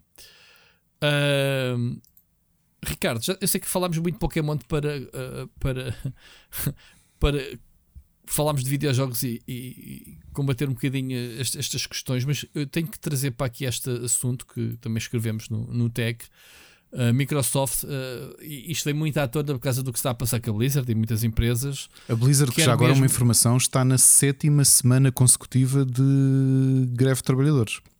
Ainda continuam. O pessoal Sétima... do Raven, não é? É, Ou não? é, é a sétima semana consecutiva, não é brincadeira. Ou seja, não temos Call of Duty este ano por causa dos senhores estarem a brincar às greves, não é? Não estão a brincar às greves, estão a lutar pelos seus direitos. Estou a gozar, man, tá ah, assim, já, já ia. Esqueci de, de, ligar a cena. Pronto. Já, ouve, é que já estavas um, já tava, já a mexer no meu. ia já aí, percebes? Com, com, com o meu pessoal do sindicato. Opa, eu sei que és sindicalista, eu preciso de um sindicalista para, também para me defender. Bom, uh, aqui que está a Microsoft quer uh, total transparência no, no, nas suas políticas de abusos sexuais, discriminação de género, e até eles contratar uma empresa independente para rever tudo. Uh, e atenção, rever as práticas, para saber se as práticas são as empresas, para se criar um benchmark que depois possa ser usado para outras empresas. Lá está, Activision Blizzard, para reverem as suas próprias uh, políticas eh, baseadas naquilo que foi, nas soluções que forem encontradas então para a Microsoft. E eles estão a falar que para fazer isto estão mesmo a analisar tudo o que era para trás, todos os casos, incluindo o do Bill Gates. Uh, não sei se tu sabes que o Bill Gates saiu da Microsoft por uh, questões uh, de, de assédio, sabias? Dele estar enrolada com uma empregada. Daí também o divórcio dele com a mulher, ah, Linda. Okay. Uh, só que isto foi tudo, obviamente, encoberto e não sei o quê. Portanto, isso vai ser tudo. Pronto, já se sabe que ele foi convidado a, a sair exatamente para evitar isso. Um, é, era uma nota muito rápida, só para dizer, trazemos estes assuntos mais sérios, que as coisas estão a andar, não é? As grandes corporações, Microsoft daqui a dar o exemplo, de, de, que algo está a mudar nestas grandes empresas, Ricardo. Parece-te positivo? Parece que é o caminho? Ou já vai tarde? Se calhar já vai tarde. Epá, há situações que eu acho que mais vale tarde do que nunca, do que tu vais criando. Uh, já não proteges toda a gente que já foi alvo destes problemas, pelo menos que, que protejas a partir daqui. Muito bem. Vamos Muito bem, é mas acho, acho, acho interessante essa do, do benchmark, porque é assim, aquilo que eles estão a aplicar neles estarem, estar disponível, eles vão publicar tudo, eles querem uh, os resultados, uh, as decisões. Uh, isto é uma empresa externa e que nunca teve nenhuma relação com a Microsoft, que está a fazer o, o relatório. Uh, e portanto, yeah, uh, muito interessante mesmo. Mesmo o presidente, o Satya Nadella, a dizer que pá, yeah, queremos transparência, queremos criar um ambiente seguro, inclusivo para os empregados.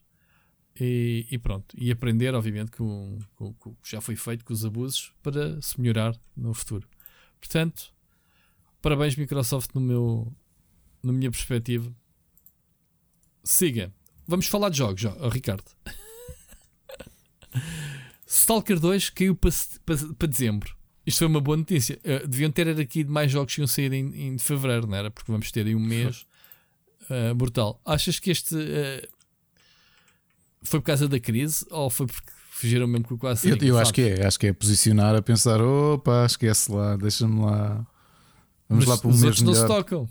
É, é, mas o dezembro por acaso é um bom mês porque o pessoal Natal. queima as cenas todas no outubro e novembro, que é. Hum, Dos eventos? Não é o Natal, é o. Não, Ricardo, a, importância de novembro é o dia da ação de graças, que é quando se dá prendas sim, sim, sim. nos Estados Unidos, que é no fim de, no fim de novembro.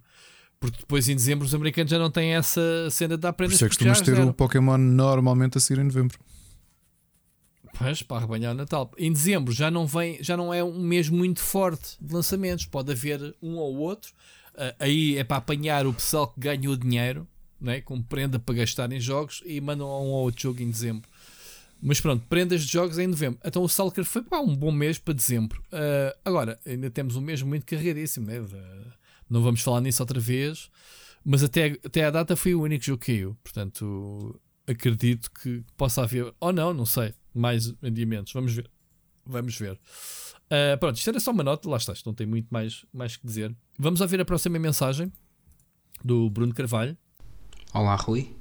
Olá, Ricardo. Uh, cumprimentar também todos os ouvintes do podcast. Uh, espero que estejam a ter um início de uma boa semana. Uh, bom, a minha mensagem é para responder ao vídeo do Rui. Eu ia deixar nos comentários, mas preferi trazer para aqui a minha opinião, a ver se, pronto, se dá para a gente conversar aqui um bocadinho. Uh, um, a Nintendo, um, pronto, rumores que já não sai a 4K, talvez vamos ter uma Nintendo Switch 2.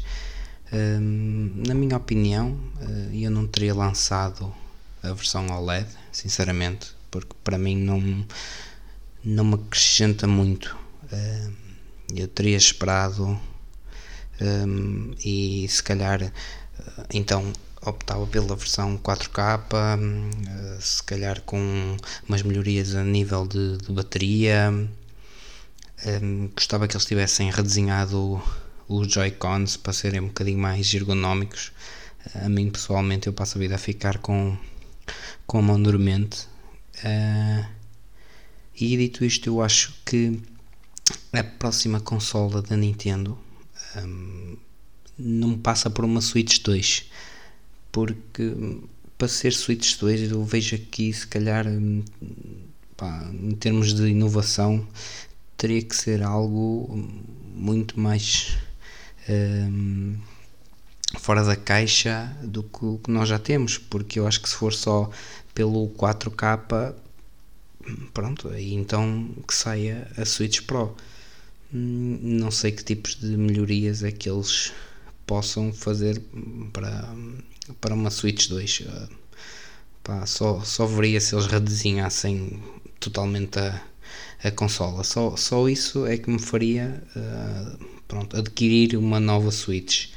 Uh, por isso eu acho que vamos ter uma próxima consola da Nintendo, uma consola mais poderosa, mas que arrisco, pá, eu acho que não vai não vai passar por este sistema da, da Wish, sinceramente. Um, mas pronto, provavelmente uh, estou enganado. Um, agora queria também deixar aqui para o, o especialista na política. Uh, se o Ricardo uh, podia dizer o que é que está a achar destes debates. eu pessoalmente acho que os mais pequeninos têm trazido umas ideias interessantes. Hum, mas acho que primeiro acho os debates curtos e depois acho que pronto, os moderadores não, pá, não, não está a ser o que eu estava à espera. Pronto, agora vamos ter os, os finais, mas uh, acho que vai ser um, um bocado tudo ao molho e fé em Deus e não vamos acabar por tirar dali muita coisa. Um, e se achaste que neste último debate entre o, o, António Costa e o Rui Rio, se o Rui Rio um, basicamente entregou as eleições ao António Costa, talvez por, um, por achar que os portugueses ainda estão, não estão completamente saturados do António Costa ou por não querer trabalhar com o, com o Pedro Santos, visto que António Costa disse que se perdesse as eleições uh, sairia. Um, também ficaste com essa sensação ou, ou não? Um, depois uh, falar aqui um bocadinho do The Morning Show, que graças a vocês uh, comecei a ver. Opa, e a série é fantástica. Uh, os atores, a Jennifer Aniston, a Reese Witherspoon e o Steve Carell, surpreenderam-me a 100%. Eu só os tinha visto em registros de comédia. O Steve Carell é um dos meus atores preferidos um, pá, e vê-los nestes papéis foi tipo mind blowing. Uh, foi algo que não estava mesmo nada à espera.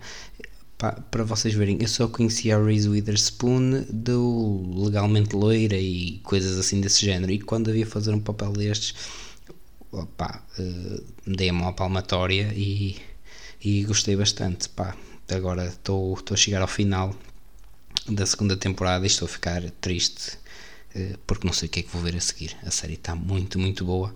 Os episódios são um bocadinho grandes, ehm, mas pronto. Uh, Queria-vos agradecer por essa sugestão e passe o que é que sacam aí da cartola para, para ver a seguir. Um grande abraço, desejo-vos uma boa semana e ouvimos para a semana. Grande Bruno, grande mensagem. Hum, Olha, vou-te já dar uma sugestão. Uh, foi, eu vi mais ou menos ao mesmo tempo, ao seguido, outra surpresa com o Reese Witherspoon, que foi aqui um dos conselhos do, do Split Chicken, uma série do David E. Kelly com um elenco brutal, o Big Little Lies. Estamos a falar também de, de uma série que tem a Laura Dern e a um, Nicole Kidman como uh, atrizes principais. E na segunda temporada, uma estreante, uma senhora que foi ela própria que pediu ao David e Kelly para entrar na série por gostar tanto da escrita. Uma senhora chamada Meryl Streep. Eh, junta-se a este elenco e a Reese Witherspoon está mesmo muito bem nessa série. Portanto, foram, foram duas séries onde eu tive também de dar a mão à palmatória. Também só conhecia a Reese Witherspoon de rom-coms e ela está muito bem. O Steve Carell e a, e a hum, Jennifer Aniston, idem. Portanto, excelente trabalho dramático dos dois. Gostei mesmo muito. Morning Show é uma das grandes séries da atualidade.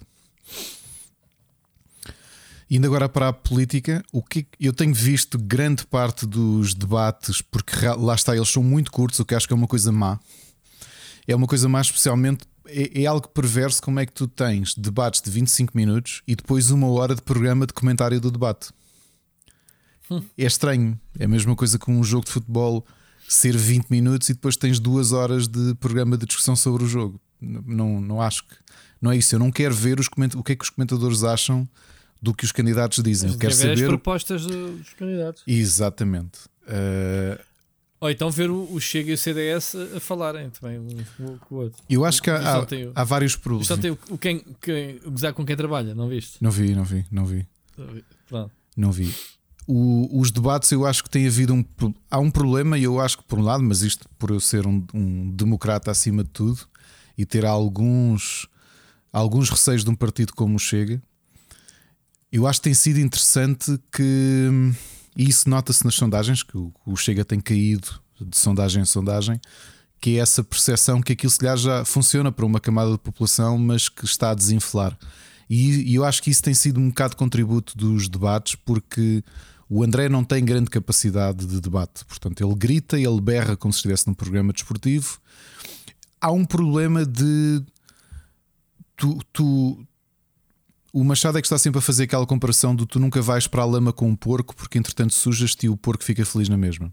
Há um problema quando tens o tipo de político populista como o André Ventura que precisa de soundbites, que age na política como quem está a discutir com o Manuel Serrão o Benfica Porto ou o Benfica Sporting que não são a mesma coisa. É que isso obriga ao que obriga, tu para conseguires combater isso, vais falar dos temas que ele quer ou vais para o campo dele e não podes. E eu acho que isso tem acontecido muito. Tu teres uma série de assuntos que já são não assuntos na sociedade portuguesa, são coisas que nós já evoluímos, que já seguimos em frente.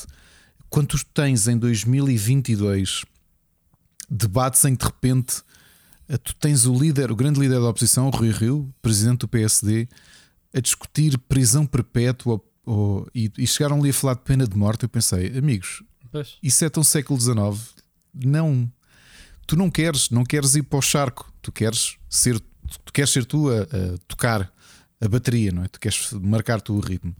Em relação à, à sensação que tu tiveste da, do, do Rio entregar as eleições ao Costa, há várias questões do Rui Rio. A primeira, não esquecer que ele acabou de sair de umas eleições internas para presidente do partido, ganhou ao, ao, ao Paulo Rangel, está num partido muito fraturado.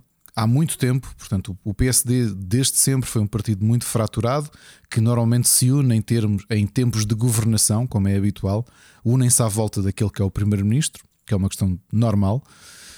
Mas o Rui Rio continua a ter muitos opositores internos e ele neste momento está a jogar. Há algumas pessoas que estão a jogar a sua sobrevivência nestas eleições, duas especialmente. Uma é o Rui Rio, que sabe que não vai ter condições de ter uma maioria simples sequer, mesmo fazendo jogadas com, possivelmente com o Chega ou com a Iniciativa Liberal ou com o CDS, deve ser complicado conseguir formar governo.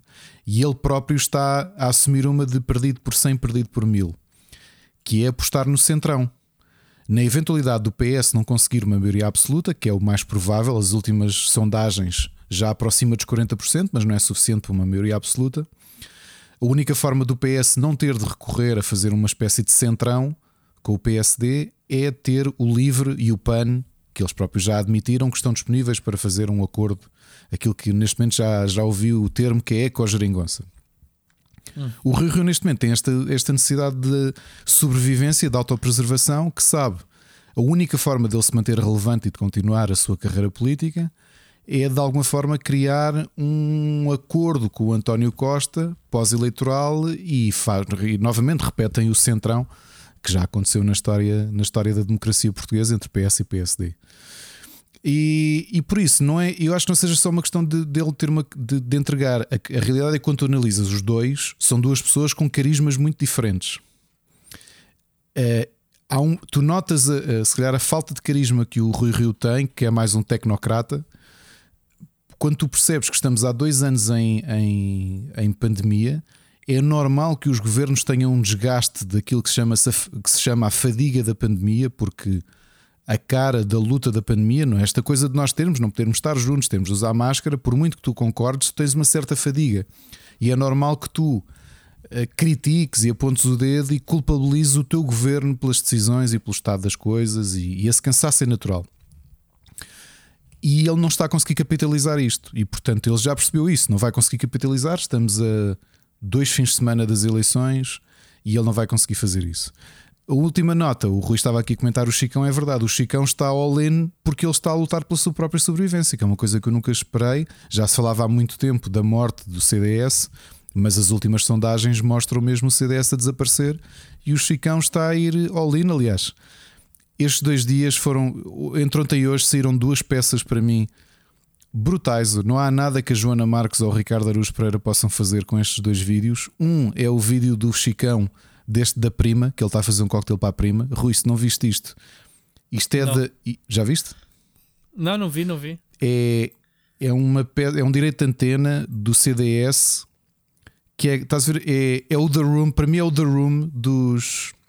Mas tens aí o link? Mete aí. eu já, eu já falas, sim, é, que é, eu acho que é a Joana Amaral Dias a falar, que é o, o, o Chicão a fazer um cocktail a falar com a prima que é do bloco, aparentemente. Então está ali a dizer as diferenças que há entre o CDS e não sei o que. Oh, prima, uh, é lindo.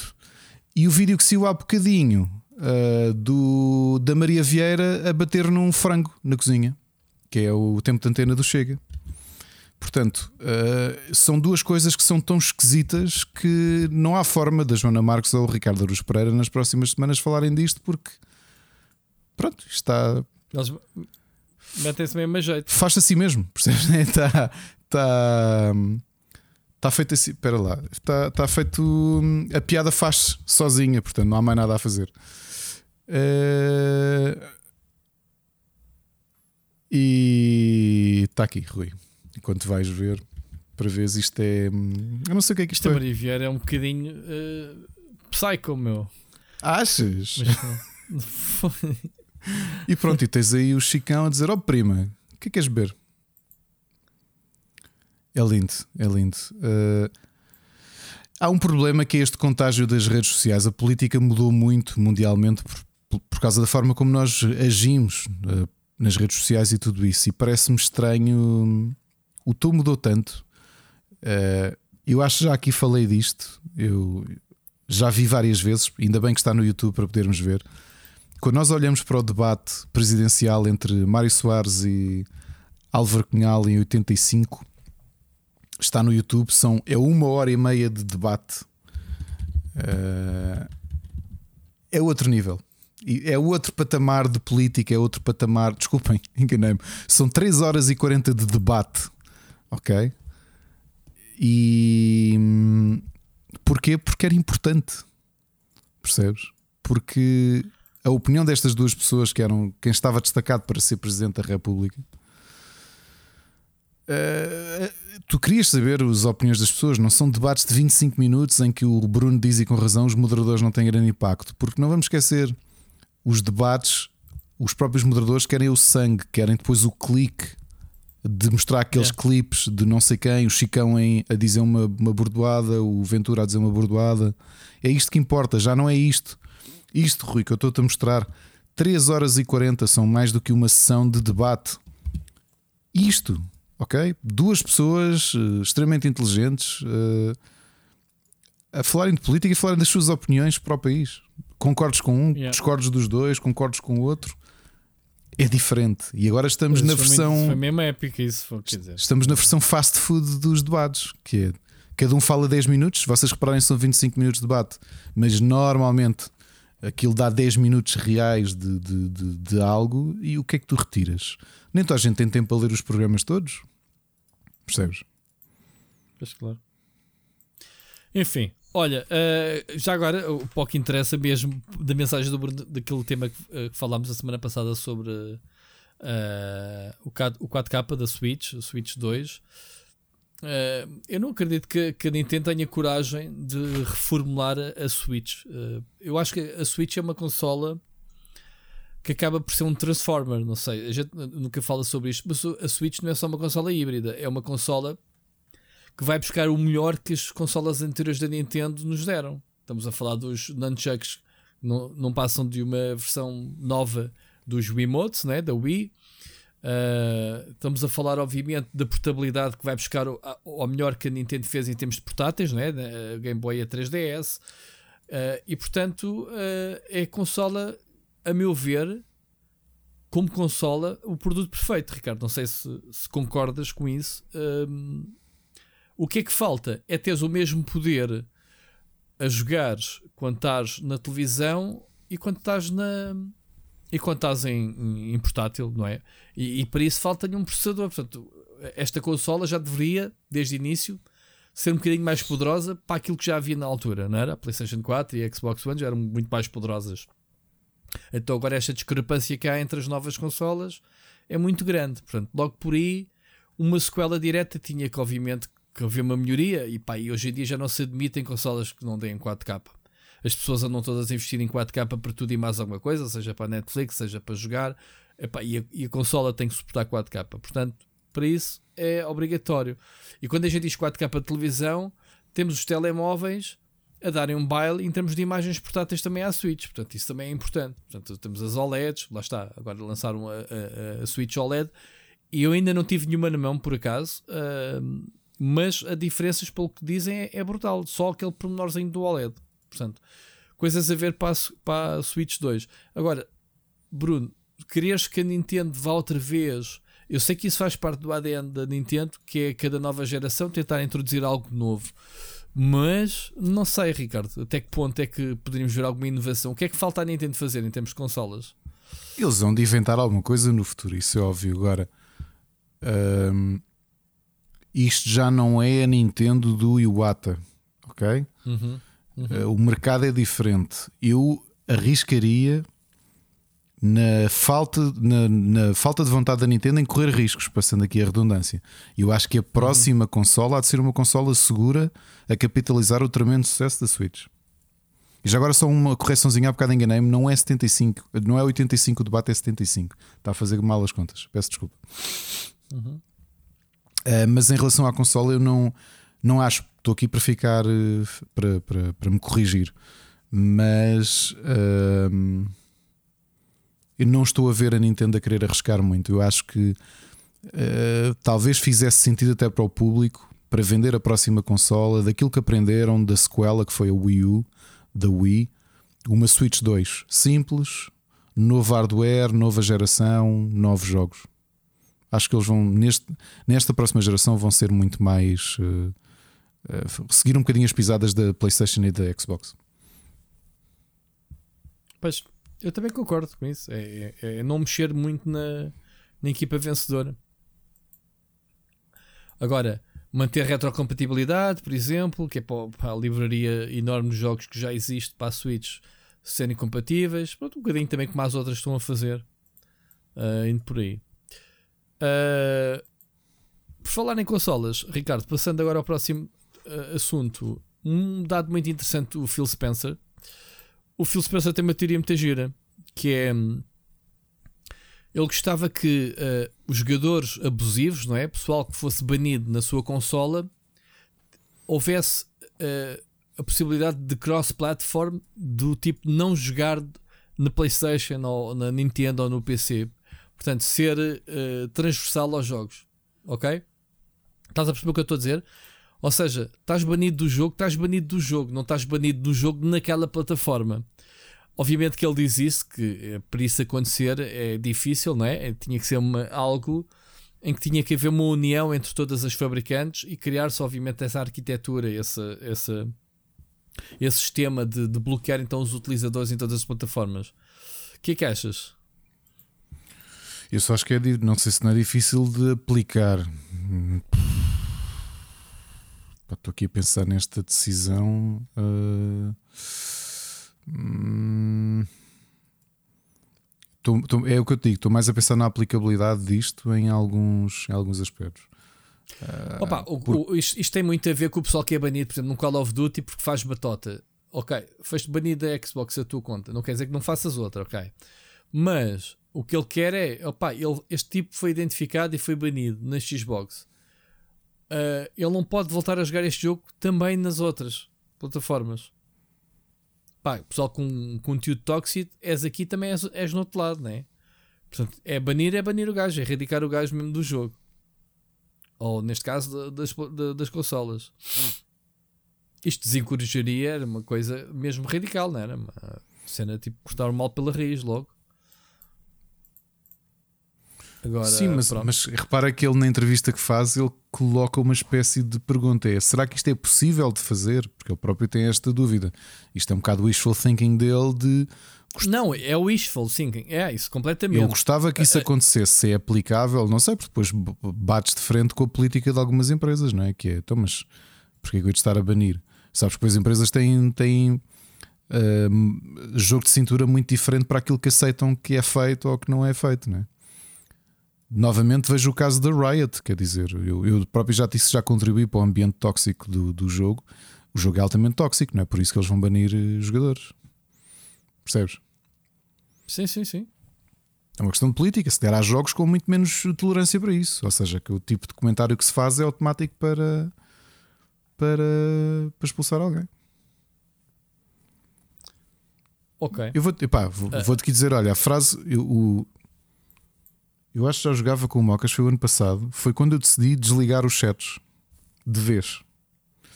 Porque foi uma frase que eu ouvi que eu pensei: isto é um miúdo, mas a frase é tão má uh, que aquilo incomodou-me de uma forma que eu pensei: é horrível. Foi depois de um jogo, um gajo disse assim: se eu soubesse onde é que tu vives, dava-te uma facada no pescoço e a seguir ia comer um hambúrguer de frango porque não me importo pela vida humana. Houve. Epá, como mesmo. Seja um puto armado em parvo, seja o que quer que seja, é uma frase tão. pá, não sei. Tão, Tão fria. Yeah. Eu li aquilo e pensei Yeah. assim: fogo. E repara que possivelmente a pessoa não foi banida por dizer aquilo. E já vi, ouvi- já vi dizerem coisas. pff, pá, sem, sem. Mas pronto, é o que é. Muito bem. Olha, avançando, hum, é, hoje temos muita notícia. Uma notícia gira, Ricardo, e, e vê se isto é possível. Estás a ver o Sekiro, um jogo da From Software, terminado em duas horas por um speedrunner. Portanto, até aqui no big deal. Agora, e se esse speedrunner tapasse os olhos e jogasse o jogo completamente blinded? Tu perguntas, como é que é possível? Uh, não sei, mas já vi malta fazer coisas tão estranhas. Passar o Dark Souls com um Epá, mas, tapete uh, de Dance Tu Dance tens de decorar o jogo todo e seres orientado pelo som dos Pois, jogos. pois, pois. Ele, eu, eu vi, estive a ver o vídeo, tentar perceber como é que o gajo jogava. Ele utiliza. Ele vai contar as paredes e vê-se que o gajo anda ali um bocadinho de lado e não sei o quê. Ou seja, é como um cego completamente. Ou seja, a personagem tornou-se cega. Ele sa- ele sabe exatamente onde estão os power-ups para apanhar. As, as- imagina os itens no chão, sabe de onde é que aparecem os inimigos, sabem, sabe-se antecipar a todos os bosses. Ele mata os bosses em segundos. A gente que está ali horas, eu lembro-me de ter jogado Sekiro e estar horas, uma live de horas a, a tentar matar um boss. O gajo chega ali tal, tal, tal, tal, sempre com os timings a desviar-se, sempre com coisa, pimba, pimba, pimba, de olhos fechados. E o gajo acabou o jogo, foi para uma angariação de fundos, pá, brutal, por, acaso, uma iniciativa muito fixe, sempre dinheiro a cair ah, por, uma, por, por uma, uma instituição qualquer que ele que andava a angariar. E acabou em duas horas, quer dizer, já, já, já é um feito do caraças, né? um speedrunner neste tipo de jogos, ok, consegue-se. Mas como é que tu consegues conhecer tão bem o jogo que o consegues acabar de olhos fechados? Isto é o que me fez confusão neste, nesta cena. Eu não me lembro de ter visto uma cena assim, eh, se calhar com outros jogos, mas pá, um jogo da Front Software. Isto é gozar com, com quem anda aqui, não é? Gozar com o pessoal que vai jogar o Elden Ring agora. Tipo, ah, vão lá jogar os jogos fáceis para caraças que até de olhos fechados a gente joga. Não achas? Novamente, eu que nunca fui especialmente, nunca dediquei tempo também a nada disso, eh, jogos da From Software. Eu vi- ver malta a passar com a guitarra, guitarra do Guitar Hero, com o tapete Dance Dance Revolution, com os ah, em bongas do Donkey Kong. fazer isso. Quem? Sim, sim. Quem? Quem? Temos em Portugal uma miúda, uh, como é que se chama-se? Não sei o que, Breeze, Star Breeze, que é que andava a jogar outro dia que, com o tapete do Dance Dance Revolution estava a passar bosses. Ok. Portanto, já faz cá. Pronto, Anyway, é uma questão de adaptação ao, ao- à interface e a não sei o quê. Agora, de olhos fechados, tu estás simplesmente a- a cancelar um dos teus sentidos principais, que é ver cenas a acontecer, não é? Um jogo que requer reflexos, como o Sekiro, na luta contra bosses ou mesmo os inimigos, e tu estás de olhos fechados. Que reflexo é que isso tem? Não é? É, é sick mesmo, é uma coisa de doidos, é uma coisa muito amarada. Mas pronto, é uma curiosidade que fica aqui assinalada. Ah, Ricardo, mais a ver contigo, os prémios da GDC e GF, viste? Ah, Não, não vi. Viste Não isto? vi, não vi. Vamos aqui comentar. eh, Tens, tens aí a lista, tens aí as nomeações e tens para o Highest também. Uh, consegues explicar aqui cada um destes, uh, cada um destes uh, festivais a diferença? Portanto, o GDC, para quem não sabe, é o, é o, O Game Developers. o- o Game Developer Conference, né? Exato. yeah. Uh, o- os DICE. Os DICE é da Academia de Artes e Ciências Interativas, ou Academy of Interactive Ok. Arts and Sciences. Dos IAS é a mesma coisa então. Exato. São, Ok. são duas instituições diferentes. A curioso do. do hum, o, o, o- a GDC este ano, hum, o Annual Game Developers Choice Awards, que são os prémios que tu falaste, vão ser em simultâneo com os prémios da IGF, do É Independent. porque o GDC costuma ser em janeiro, logo a seguir à. Costumava ser logo a seguir à SES. Se não estou em erro. E agora vai ser em março. Ou, ou se calhar estou enganado Não, nas datas. Se calhar a- sempre foi em março. Em março, eu não sei se não era próximo da E3, porque depois tinhas a GDC Europe que era que entretanto agora mudou para Defcom. Mas este ano é em março, agora a então GDC Europe era, é era é, dois dias, três dias antes da, da Gamescom. Vamos já aqui ver em 2020 quando é que foi feita a GDC. Ah, agosto. Pois isto com o Covid alterou tudo. Não, mas agosto faz sentido. Eu tinha a ideia que o GDC era bem da cedo no ano. É março, Pronto, é. era março, era, não? É era março. era. Ah, era sempre, março. sempre foi em março. O, Pronto, Europe, o de Europe é que era 19. em agosto. Ok. Ok. Pronto. Então temos prémios de. de- Alguma coisa queiras aqui destacar? Temos, epá, parece-me os mesmos de sempre, não é? São- Temos são os mesmos. Epá, o, conto- o Deathloop Aí, olha, era o comentário que eu ia fazer. Epá, são- é o que é, é o que é. Hum, De todos os nomeados, de todos os prémios que eu vi, inclusive Game Awards, até hoje não consigo perceber esta insistência com o Deathloop, sinceramente. Não consigo mesmo perceber. Não consegue entrar no meu top 12, quanto mais, mas não consigo, Não- mas não, não dá. Não, não consigo. E repara que no caso dos eh, GDC Awards, o Deathloop é o jogo eh, mais nomeado. Yep. Tem quase todas as categorias. não é? Exatamente. Há, há categorias técnicas, isso, ok. Pá, não, não vou contrariar. Agora, em termos de, de tudo o resto, hum, pá, felizmente o It Takes Two também está em várias eh, categorias. Eh, vamos aos que interessa, não vamos estar aqui. coisa. o Game of the Year temos o Inscription. Qual é que é o Inscription? O? Inscription é um, é um indie deck builder. Não o joguei ainda. Ok. Temos o Forza Horizon 5, o Resident Evil Village, o Deathloop e o It Takes Two. Portanto, para o GDC, estes são os 5 jogos.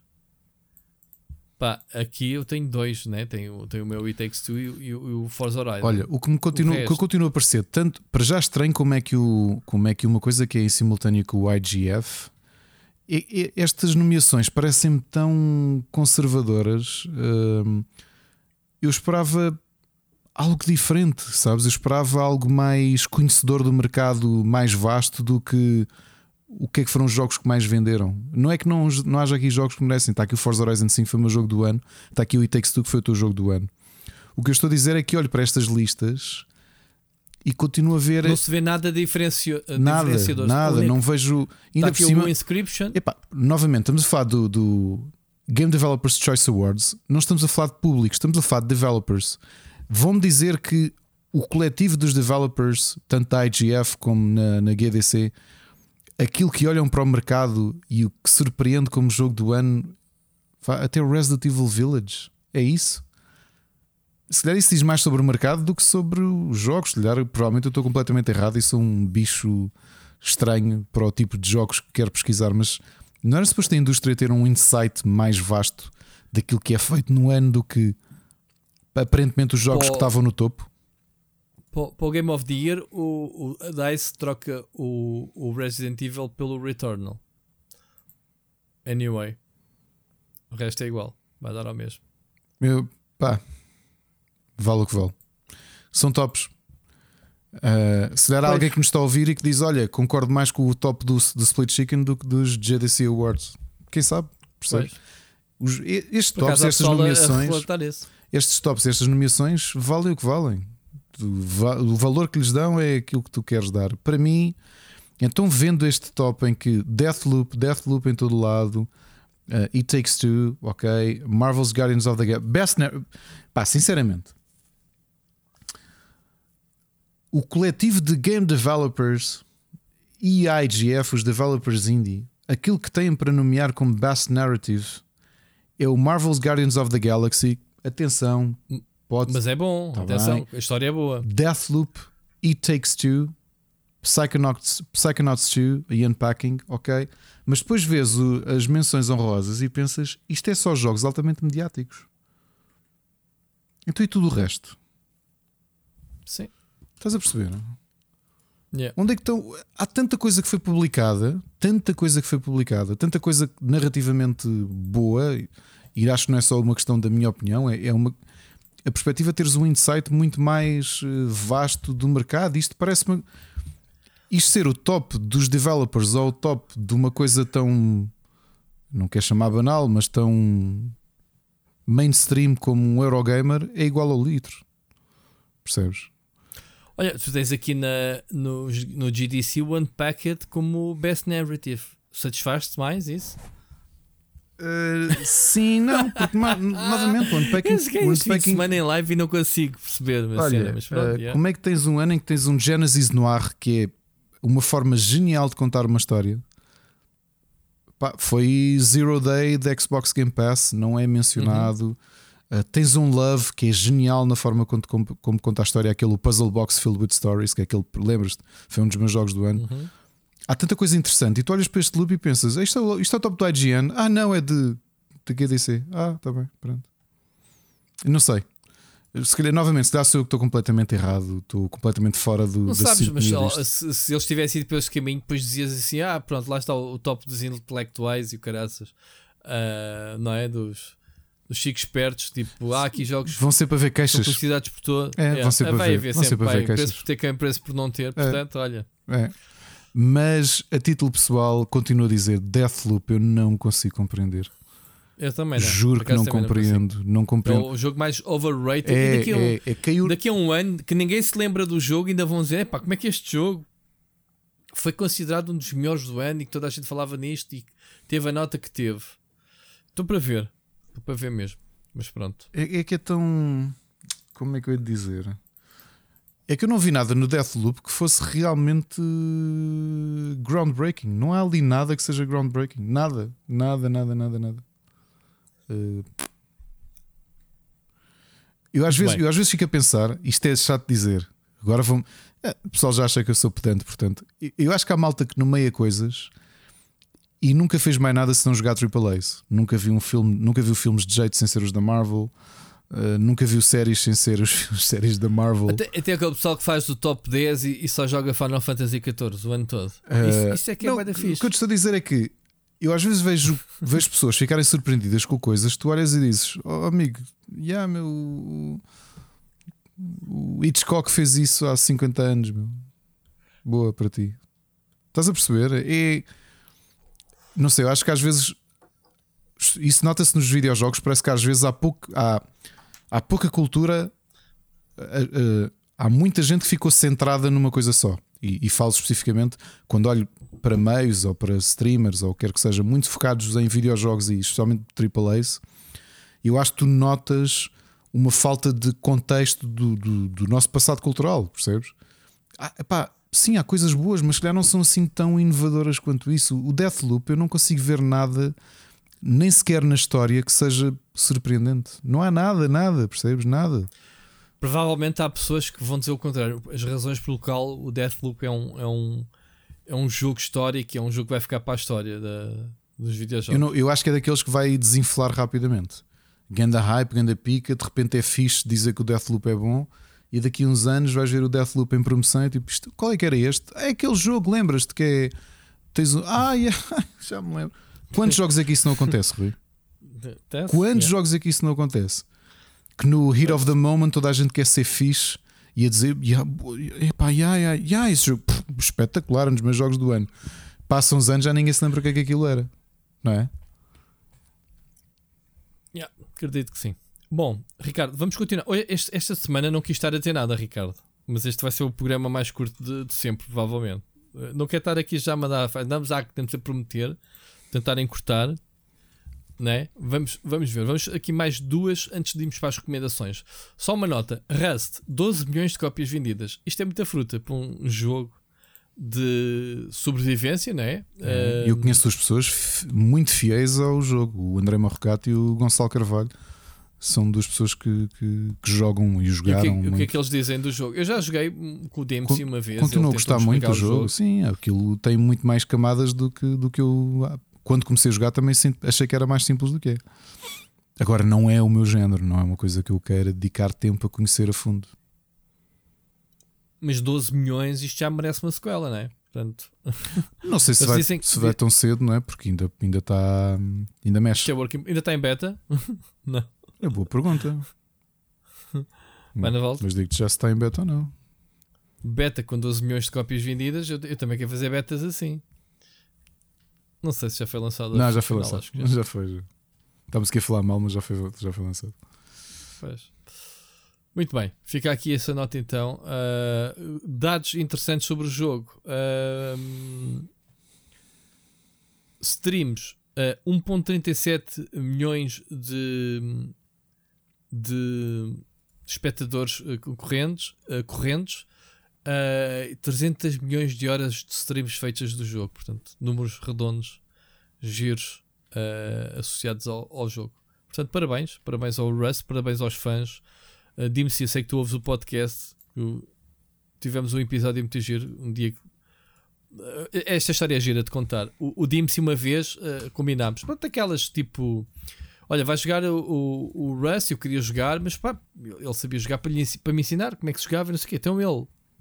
A cena, a cena fixe é criar uma base e depois ires, pronto, fazeres uma raid a outra base. Então, ele teve, antes, quando a gente anunciei essa live, na altura, ele teve não sei quantos dias, isto antes dele sequer fazer eh, lives, ainda nem, ele, nem sequer existia o DMC, digamos assim. Era, na altura ele era o Photoshopper. Um, ele teve não sei quantos dias a, a, a farmar uh, materiais para fazer dinamites. Uma grande cena. para chegarmos e íamos tomar de assalto uma, uma base qualquer lá dos gajos. Pá, o, o, objetivo do jogo é reforçar a tua base para ninguém entrar lá dentro, não é? Tu, tu metes armadilhas nas portas e não sei o quê. Então ele teve a farmar dinamite Opa, eu já não me lembro o que é que eu fiz. Isto, está para aí gravado em clipes. Se alguém conseguir apanhar ou a live em si, é que eu cheguei lá e ele diz: Vá, manda a bomba. Eu mandei aquela porcaria para um sítio qualquer que ia arrebentando com aquilo tudo, íamos morrendo, que é no processo. Foi uma cena mesmo às João Broncas. Tipo, o gajo, o bem da cuidado, tive bem da pena. Ele, ele, a, a, a, reação de tristeza dele, que se notou, foi: Ah, tipo, eu tive Boi de tempo para preparar e tu chegas aqui em segundos estragas isto tudo. Pode para parrer isso mesmo, mesmo em grande, que acho que ficou engraçado. Olha, eu posso dizer que fiz parecido, fiz parecido noutro jogo, que foi o Space Engineers, quando ainda estava em Early Access.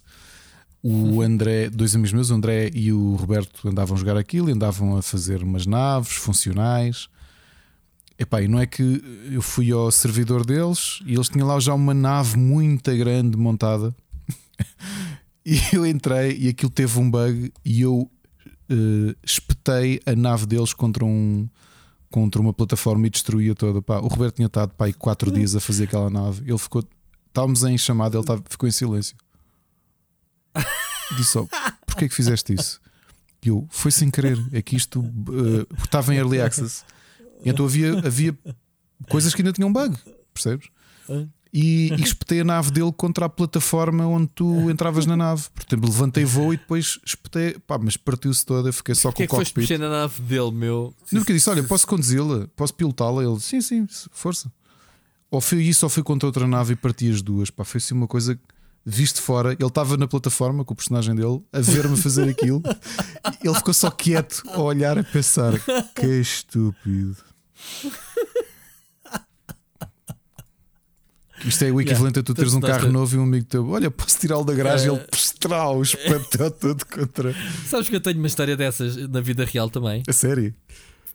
Opa! eu acho que nunca contei isto a ninguém. Aí, pera, pera, vai. Um momento inédito, uh, Um momento inédito. Pera, epá, eu, eu quando tinha 16 anos fui passar as minhas primeiras férias à França à casa dos meus primos. Nem sequer conhecia a Mónica ainda, com 16 anos. E então Uh, eu ia passar todos os verões à terra dos meus pais, estava lá tipo julho, agosto e setembro. E então fui antes, uh, o primeiro mês das férias, fui para, para a França e tive lá um mês com os meus primos, porque depois vim com eles quando eles vieram em agosto para, a terra. E então uh, fui, fui ganhar, fui trabalhar, fui trabalhar, fazer pescados lá nas obras com eles e não sei o quê para, para ganhar dinheiro para depois ter dinheiro para as férias. Ainda dei dinheiro aos meus pais e tudo. Ganhei bem de dinheiro nesse verão. E então, uh, um desses meus trabalhos era trabalhar no, no, no, no, no, local das obras, onde eles estavam a fazer. Eles estavam a fazer, acho que, um edifício e estavam a cavar e a fazer pilares e não sei o quê. E então, uh, eles tinham uma. Uh, um, não sei como é que se chama, um catrapil. Um, não é um catrapil, uma empilhadora que tem aquelas duas pás, uhum, sabes? Sim, sim. A traseira uh, e a porta-paletes. Sim, que levantas a palete com aquelas né, entram. Uh, sim, uh, a, cena, a cena é essa: tu, o volante rodas as, o eixo de trás, exatamente. E então, aquilo era uma cena bem pequenina, aquilo era tipo acelerar e travar, e achava muita piada eles andarem lá. Pá, houve uma vez que eles pediram: olha, vai lá buscar para o, para o meu primo, vai lá buscar a, a empilhadora, não sei o quê. O gajo disse: é pá, eu vou, não sei o quê pá, estás parva, não sei o quê. Vou, eu vou, eu vou lá, vou lá buscar. Pá, aquilo custa nada. Tipo, conduzir, acelerar e travar, foi que eu jogava videojogos. Uh, com, caraças.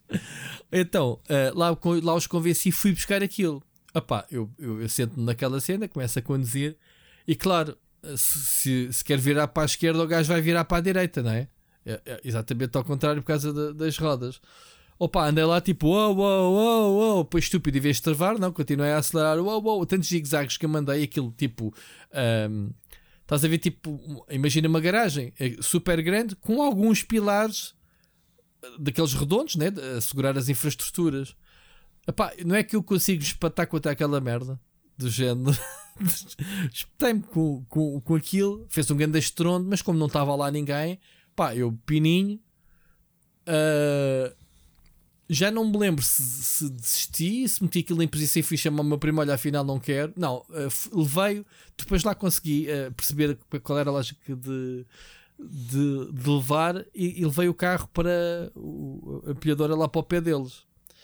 Quando eu chego lá, está os gajos assim a olharem de lado, assim estás a ver aquele olhar de guia, tipo pá, o que é que se passa? Estás a ver? Assim, a, a apontar para mim. E eu, então, pá, o que é que aconteceu? Eu, nada não aconteceu nada. Chega cá. Pá, um dos, um dos, uh, um dos, como é que se chama? Um dos dentes, né? Aquilo tem os dois dentes que encaixa. Um deles estava encurvado Eish. de ter batido no pilar. Ou seja, tipo um tornó. Ficou tipo. O gajo meteu as mãos da cabeça e disse assim: Olha lá, o que é que, que, é que aconteceu? Ah, pronto, disse a verdade. Olha, bati ali no pilar, pronto, ao início isto queria virar para um lado, isto virou para o outro. Sim, pois, tens as rodas atrás. Agora vá, vai endireitar essa merda. A tua gajo dá-me um martelo para a mão. dá-me um martelo para a mão e eu, já, fiz. Conforme bate que aquilo no martelo, a minha mão começa a vibrar. Estás a ver? Claro. Martelares em aço, trim, trim, tipo os gajos a rirem-se para caraças. Pá, a rirem-se, tipo, da partida. Agora, agora não te ficas a rir para mim. Pá, resultado foi, foi um. Tiveram que chamar o soldador para aquilo tem que ser, obviamente, aquecido, né? teve que ser endireitado. Houve ali trabalho, pronto, e eu fiz a geneira com os meus 16 anos, pronto, com essa cena do, do bater. Ninguém viu, ninguém viu. Siga. Uh, portanto, há, há, em nós o rest, a sensação de estragar tudo. Uh, eu acho que isso também torna divertido uh, a cena de ser o parvo que estraga a cena, mas pronto. Olha, última notícia andamos aqui a falar do Skull and Bones há, há, anos, há anos, desde que saiu o, Assassin's Creed 4, né? Que o pessoal continua à espera deste jogo. Lembro-me que o Seixas é uma das pessoas que está mais à espera. Tu gostaste dos, do, do, da parte dos barcos? Epá, adorei, aliás, vou já aqui estragar uma das minhas recomendações. No Natal eu comprei o Assassin's Creed Rogue, que era o único que eu não tinha que é um, oh, o Rogue, que é um spin-off do Black Flag. O Black Flag uhum. é, o meu, é o meu Assassin's Creed favorito de sempre. Ah, é, é, okay. é, de longe. E, e, este é um spin-off, portanto, as mecânicas são todas iguaizinhas, com a diferença Iguais. Que estás a jogar uma, a história de um assassino que vai a meio da história, ou muito no início da história, vai virar para o lado dos Templários. Que isto foi logo Não o selling. É o contrário. Hã? Não é um Templário que, que se tornou Rogue? Não, é um assassin que se vai tornar que se vai tornando templário. Ah, eu não joguei, mas eu pensei que era ao contrário. Não, não, não. Eu não. sabia que era, que era, eu pensei que era um templário não. que se tornava assassino. Isso bem me lembro, o jogo que saiu muito na, debaixo do radar, eu nem me lembrava desta parte. O jogo foi lançado na, perto do Syndicate, não foi? Do Unity, desculpa, desculpa, não é, não é Syndicate, foi uns meses antes do não me recordo, Unity. Mas eu lembro que o, que o Rogue já era um jogo de, geração anterior ainda. Já estávamos ah, com a PlayStation 4 e foi lançado na PlayStation 3 na geração anterior. É, epá, uh... é isso. Uh... É, tem, tem o, tem o, uh, pronto, a notícia em si foi que eles continuam a perder pessoas na equipa importantes. Agora saiu um, um diretor Provavelmente o jogo vai morrer, o jogo já morreu ou qualquer coisa do género. Ou, ou já morreu e eles não, não admitem, eh, portanto, eles eh, já estão a fazer o jogo desde 2014, Ricardo. Sim, antes do, antes do Rogue sair. O Rogue é de março de 2015, portanto, é o que eu te dizia. O Rogue foi lançado poucos meses depois do. Foi anunciado perto do Unity e foi lançado pouco tempo depois. Portanto, é um spin-off do jogo anterior ao Unity. E o Unity na altura teve os problemas que teve com o lançamento, se bem te lembras, não é? Sim, mas eh, pronto, isto também está a ser feito por, pelo estúdio da Singapura, portanto não, não interfere muito com não interfere muito com, com os estúdios normais da, da, Ubisoft.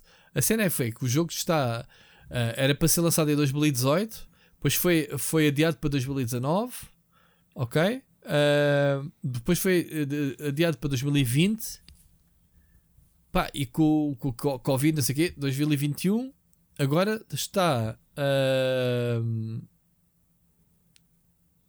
está uh, já não está, portanto, para o ano fiscal 2021, em março é, é, o fim do ano fiscal da Ubisoft, está a partir de abril de 2022, portanto, supostamente, né?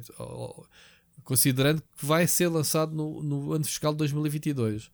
Mas a Ubisoft nem sequer fala, nem sequer mostra o jogo nos eventos. Portanto, um jogo que está há tantos anos em produção, não haveria de haver uh, qualquer coisa palpável, nem, nem que fosse para mostrar uh, aos fãs que estão à espera do jogo, que olha, o jogo está em produção. Não, não, não está um bocado estranho esta, esta cena de. Ainda por cima agora saiu um, uma pessoa importante uh, da produção. Faz, faz sentido lá, faz, o jogo, depois de veres o Michel Ancel a sair e passado um tempo por causa do burburinho todo, ter que dizer amigos, o Beyond Good Nível 2 ainda está a ser feito, está bem? Que eu acho altamente improvável, mas, mas ok se é um jogo de assinatura de, de, um autor que sai, é um bocado esquisito, não é? Uh... E neste caso é assim, já ninguém acredita que já ninguém acredita que, que, que o jogo vai ser o Skull and Bones. Também que tipo de jogo é que é neste momento? Uma coisa que na, na altura percebia-se com o hype todo do Black Flag. O Black Flag foi realmente um, Exatamente. um Assassin's Creed muito bem recebido. Eu, eu por acaso joguei o mais tarde, joguei o em live todo, acabei e fiquei, fiquei no último nível, não tive paciência para fazer o último combate naval lá contra, contra a base. Uh, cheguei às tantas achava uma seca a cena dos barcos. Eu queria avançar na história com o personagem. E, e os barcos têm muito sempre... os combates. Sim, mas sempre que me obrigavam a jogar com os barcos, eu já não queria. Quebrava-me bem o ritmo do jogo. Uh, porque eu, pronto, queria jogar Assassin's Creed, não era andar ali no, a fazer combates navais. Mas pronto, sim, está a giro, não, não estou em questão. Agora, um jogo completo em, em torno da mecânica do, dos combates navais não é propriamente aquilo que eu mais esperaria. Mas pronto, eu sei que há muita gente que está à espera deste jogo. Vamos ver se ainda vai acontecer. Ok? Pá, e é tudo de notícias. Esta semana tivemos muito, mas também tivemos muito poucas mensagens dos ouvintes. Não quiseram saber de nós esta semana, tirando o, o nosso Bruno e o nosso Carlos, portanto, malta, mandem mensagens. Só vocês, vocês, as vossas mensagens é como se fossem certo coin, não é, Ricardo? É. Continuarmos aqui a debitar uh, nossos assuntos. Para nós, fixe, Olha, descansamos um bocadinho mais de semana. E já agora ficou só um obituário de hoje, a morte do ah, Armando Gama. Jorge, do Armando Gama, yeah. E pá, vocês vão pensar que é mentira. O, o 13 episódio do Split Chicken. É o quê? O quê? O 13 episódio do Split Chicken, que é o regresso de final de janeiro, eu no alinhamento já tinha uma música do Armando Gama. Do Split Chicken? Não, no, no, no Mercado, no Mercado Abismo, sim. Sim. Então tens que meter agora no próximo. Não, já ia aparecer de qualquer maneira. Quando ele morreu, eu pensei, o Rui vai gozar comigo. É, meu, tá, tá, não vais fazer mais Split Chicken, meu, tu estás a matar os artistas todos, meu. Uh, split Chicken não podes fazer para o Mercado Abismo, pá. A sério. A sério. Tinha, Depois vais ver porque já tinha lá a música dele porque tinha.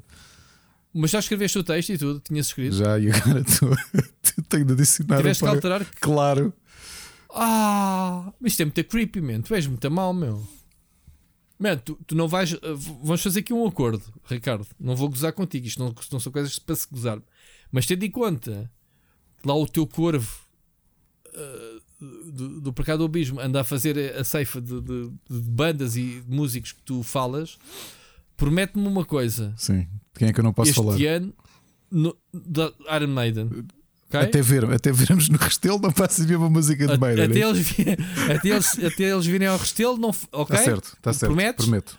Epá, porque eles estão bem da velhos, man. Eu, Prometo. eu- que há dias vi uma fotografia deles e já tive bem da dificuldade em reconhecer o Bruce Dickinson no meio deles, acreditas? Ouve lá. Eles estão todos, estão todos velhos, Há acabados, muitos músicos assim, inchados. quer dizer, eu vejo o, o, o Robert Smith dos The Cure, eu vejo e penso assim: ah, parece a minha tia Alice.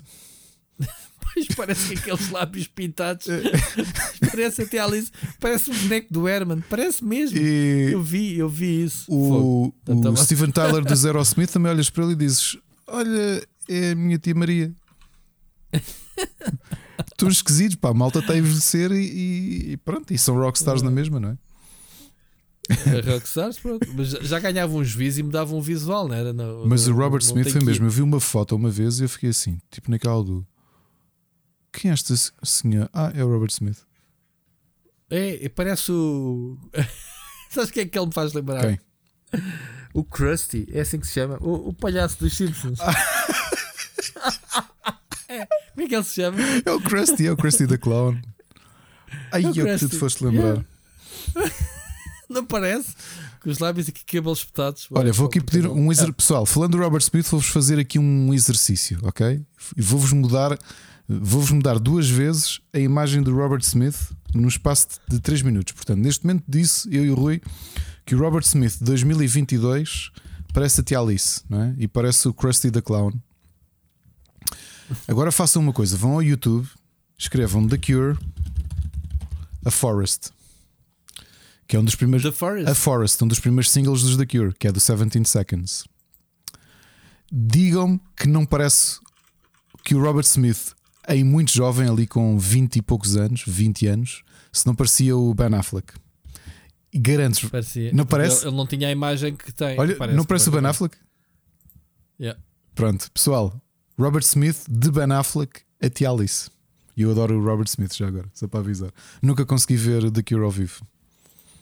Mas não parece o Ben Affleck. Eu a primeira vez vi este Mas como é videoclipe que no ela. vídeo, como é que- sabes a história dele ter eh, mudado para esse visual andrógeno que ele tinha? Pá, foi, co- foi, quer dizer, os da Cure ajudaram a definir eh, a imagem da- do gótico eh, e hum, eu não me lembro quem é que se começou a pintar assim primeiro. Se foi, se foi o Robert Smith, se foi a Suzy Sue dos Suzy and the Banshees. Um dos dois começou a pintar-se assim de forma muito carregada, muito eh, com, com preto, obviamente, com, com os olhos muito pintados. Um dos dois começou a pintar-se desta forma. Porque se tu pensares bem, há três pessoas que definiram a imagem, a forma de vestir dos góticos: o Robert Smith, o, a Suzy. Mas está bem, ma- mas uma coisa é tu ap- apareceres eh, The Cure, Robert Smith, com a imagem que conheces. Outra coisa é veres uma transformação. É isso que eu estou a perguntar. Porque é que ele se lembrou desta imagem de Ben Affleck que tu estás aqui a mostrar, que eu não conhecia. Epá, Como é que ele se transforma naquilo Eu- que a gente conhece, com aquele cabelo e com, aquele, com aquela imagem. Olha, eh, eu, eu nunca, nunca li sobre isso. Se me perguntares agora assim a frio, eu diria que não nos podemos esquecer que esta linha toda é filha daquilo que acontece no- na primeira metade dos anos 70 do glam, eh, com duas figuras, três figuras especialmente: o David Bowie, o Mark Bolan dos T-Rex e o, o a Brian Ferry dos Roxy Music. Os três acabaram por definir aquela linguagem que é mais pintado, uma um visual quase andrógeno, maquilhagem, uh, maneira de vestir. E acho que eles, os três, na década seguinte, o Robert, a Suzy e o. Estava a dizer o outro que faltava, o. O avô dos góticos, Bauhaus gótico, me esqueci do. Como é que é possível? O Peter Murphy, dos Bauhaus, eh, definiram o resto da imagem. Portanto, acho que foi o caminho seguinte. Aquela fase era tudo muito eh, espampanante. Portanto, o- a, a- viragem deles do pós-punk passa muito por este tipo de, de, de- de visual e marcou muito. Portanto, aquilo foram anos em que houve muita gente a marcar a, a moda, digamos assim, não é? Tinhas os Duran Duran por um lado, a marcar a moda dos, do, da New Wave e dos New Romantics. Mas, ó ó, Ricardo, tu dizes com muita razão a moda, mas as modas passam e não se consegue perceber como é que ele mantém aquela imagem em velho. Quer dizer, Epá, fico, olhando agora é, para o Robert Smith, Ouve lá, digo-te. nem digo- sequer estilo tem. Quer Oh, dizer, oh, Rui, eh, Eu acho que há um. Não, se, não me lembro se aconselhei ou não, eu posso procurar e depois partilhar. Vi um documentário que a BBC fez sobre dois anos, 1980 e 1981, na noite de Londres, que é eh, especificamente um bar onde surgem grande parte das bandas que tu conheces, bandas e artistas multiconhecidos e milionários que tu conheces nos anos 80, é a malta que ia. Epá, com as devidas comparações, imagina que tu estás habituado a ir ao frágil todos os fins de semana e era a malta que se encontrava sempre lá. E de repente todos eles se tornam estrelas mundiais.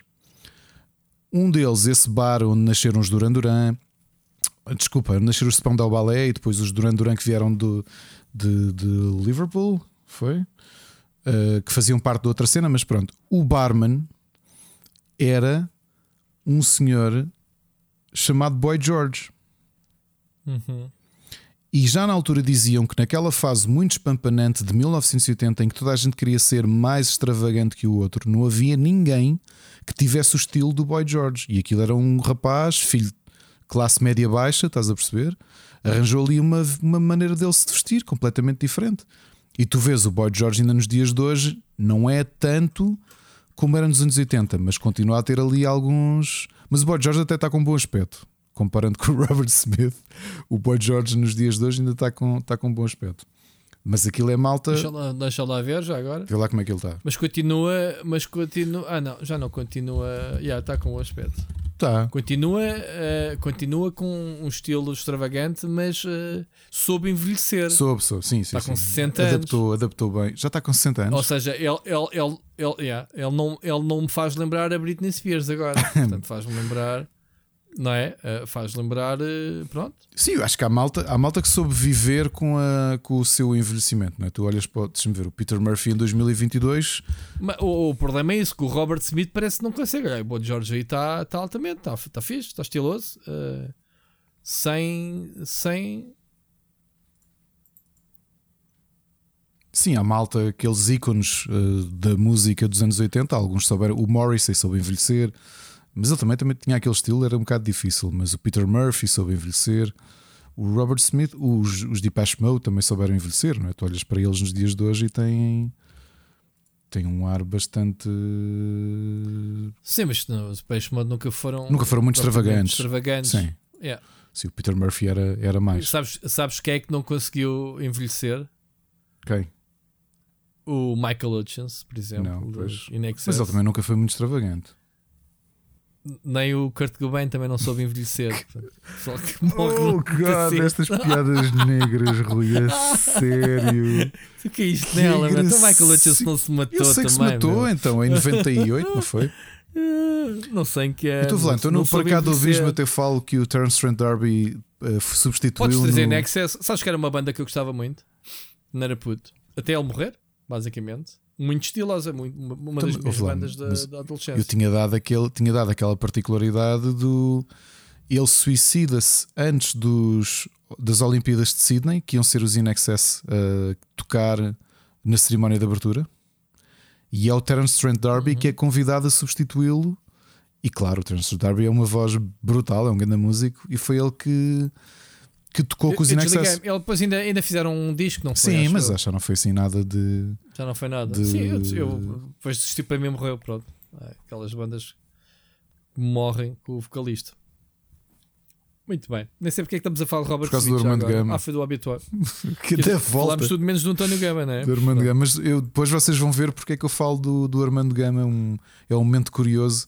Como tem acontecido no Paracá do Abismo, músicos que tu não sabes que tiveram um passado com outro género de músicas e. Tens, tens que fazer regressar. Eu sei que já é só no fim de mês, mas é, é este fim de semana que vem. Fico up to date, que eu já estou no especial de Natal a meio. Olha, muito bom. Portanto, muito bom. Da, da casa desta semana tenho ouvido. Sempre. Muito bom, pá. E no meu jogging, atenção, no meu jogging, uh, por cá do abismo a acompanhar. Só por curiosidade, tu fazes bom. jogging aqui com fones com fio ou, ou Bluetooth?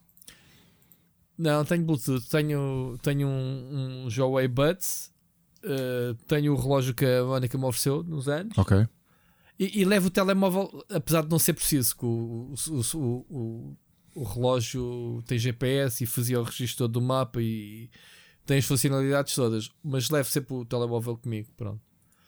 Uh, porque, porque ainda não me deu ao trabalho. Porque dá pra, eu tenho 2 GB para meter músicas no, no, no, no, no relógio, sabes? Só que. Uh, só que não tem LTE, portanto não, não comunica sozinho à internet. Não posso ter Spotify, tenho que ter o telemóvel. E portanto, como eu não estou para nada a sacar músicas para o, telemo para o, para o relógio, claro. levo o telemóvel comigo quando tenho que ouvir alguma coisa em streaming. Mas sim, olha, com, com os fonezinhos não, não caem. Se é, é isso que querias saber.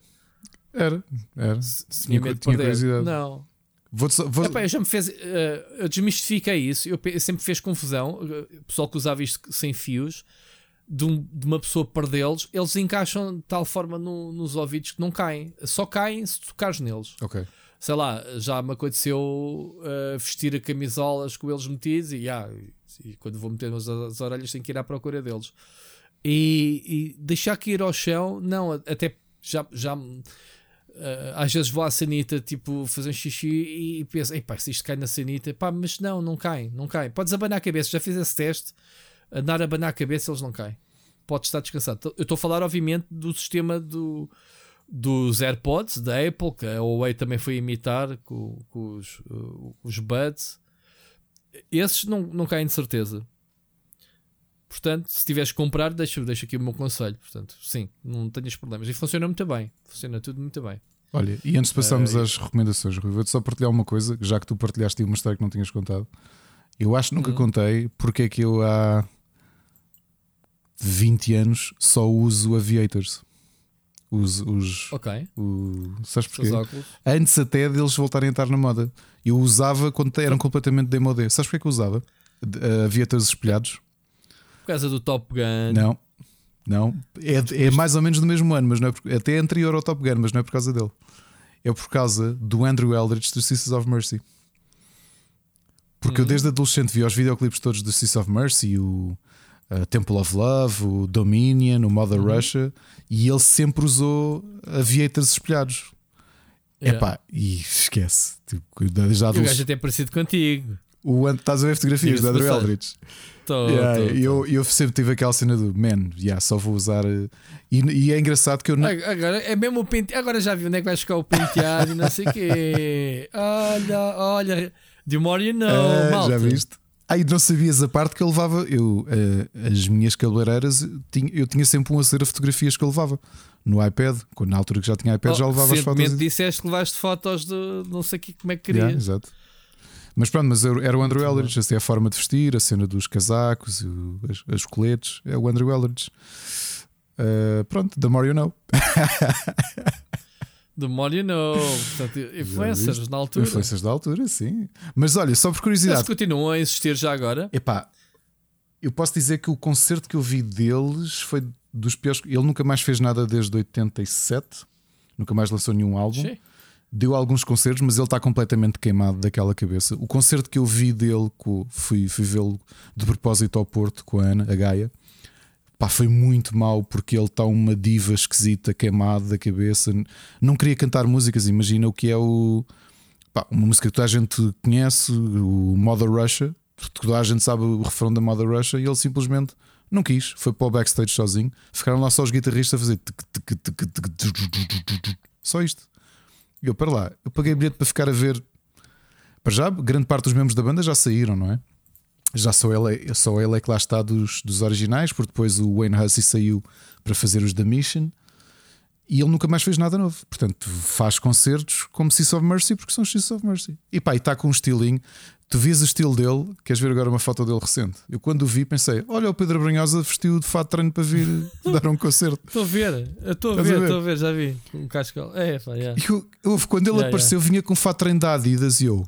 Não, não imitaste logo o look dele? Não, que ele foi uma facada no meu coração. Quer dizer, ver a pessoa que eu nada.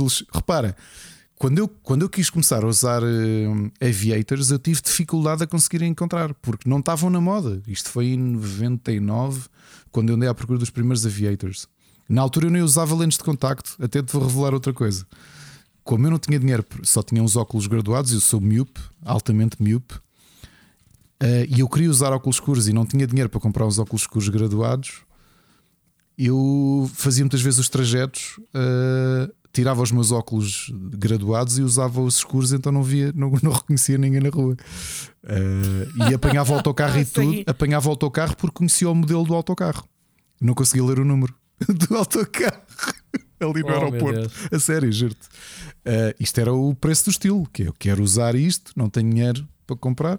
E, e, pronto, e na altura tive muita dificuldade em conseguir comprar uns aviators porque estavam completamente fora de moda.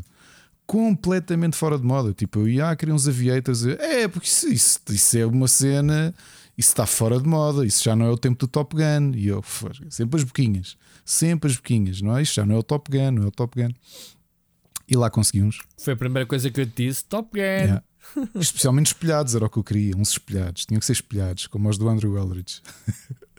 e pronto, é isso. Olha, Muito The More You Know, já viste? O Andrew Eldridge. E agora ele parece o Pedro Brunhosa que, que se deu. Ah, vou dar concerto com fato ainda. a foto com uma, eu, yeah. eu Nessa até nem está com mau aspecto, mas ele, ele aqui no concerto em Gaia vinha com uns fatrenos, parecia que tinha acabado de vir da feira do relógio. Eu pensava, fosse que esses gajos tinham estilo. Careca, assim como está, careca e tu? Careca e com calças de fato treino daqueles com riscos de lado. E eu, ai não, é. meu, não. Isso é estilo, mano. Isso é a cena. É a cena. Não, meu, não. Fogo. Era como tu vês agora Muito o Robert bom. Smith, eh, sei lá, com manga cava. com. É, manga, estás a uma manga cava branca e hum, chinelo meter no dedo com meias brancas. E tu, que é isto, meu? Isto é, és mesmo tu, mano. Essa fotografia dele és tu. Agora é que eu já percebi de onde é que, onde é, que és a cópia. Fogo. Já viste. Enfim, é isto. bom. Recomendações, Vamos não é? lá. Uh, vamos para as recomendações. Split Chicken Gameplay. Muito bom.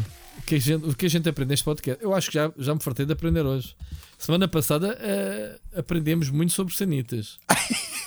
Portanto, a gente todas as semanas aprende sempre qualquer coisa. Pois mas, yeah, tá.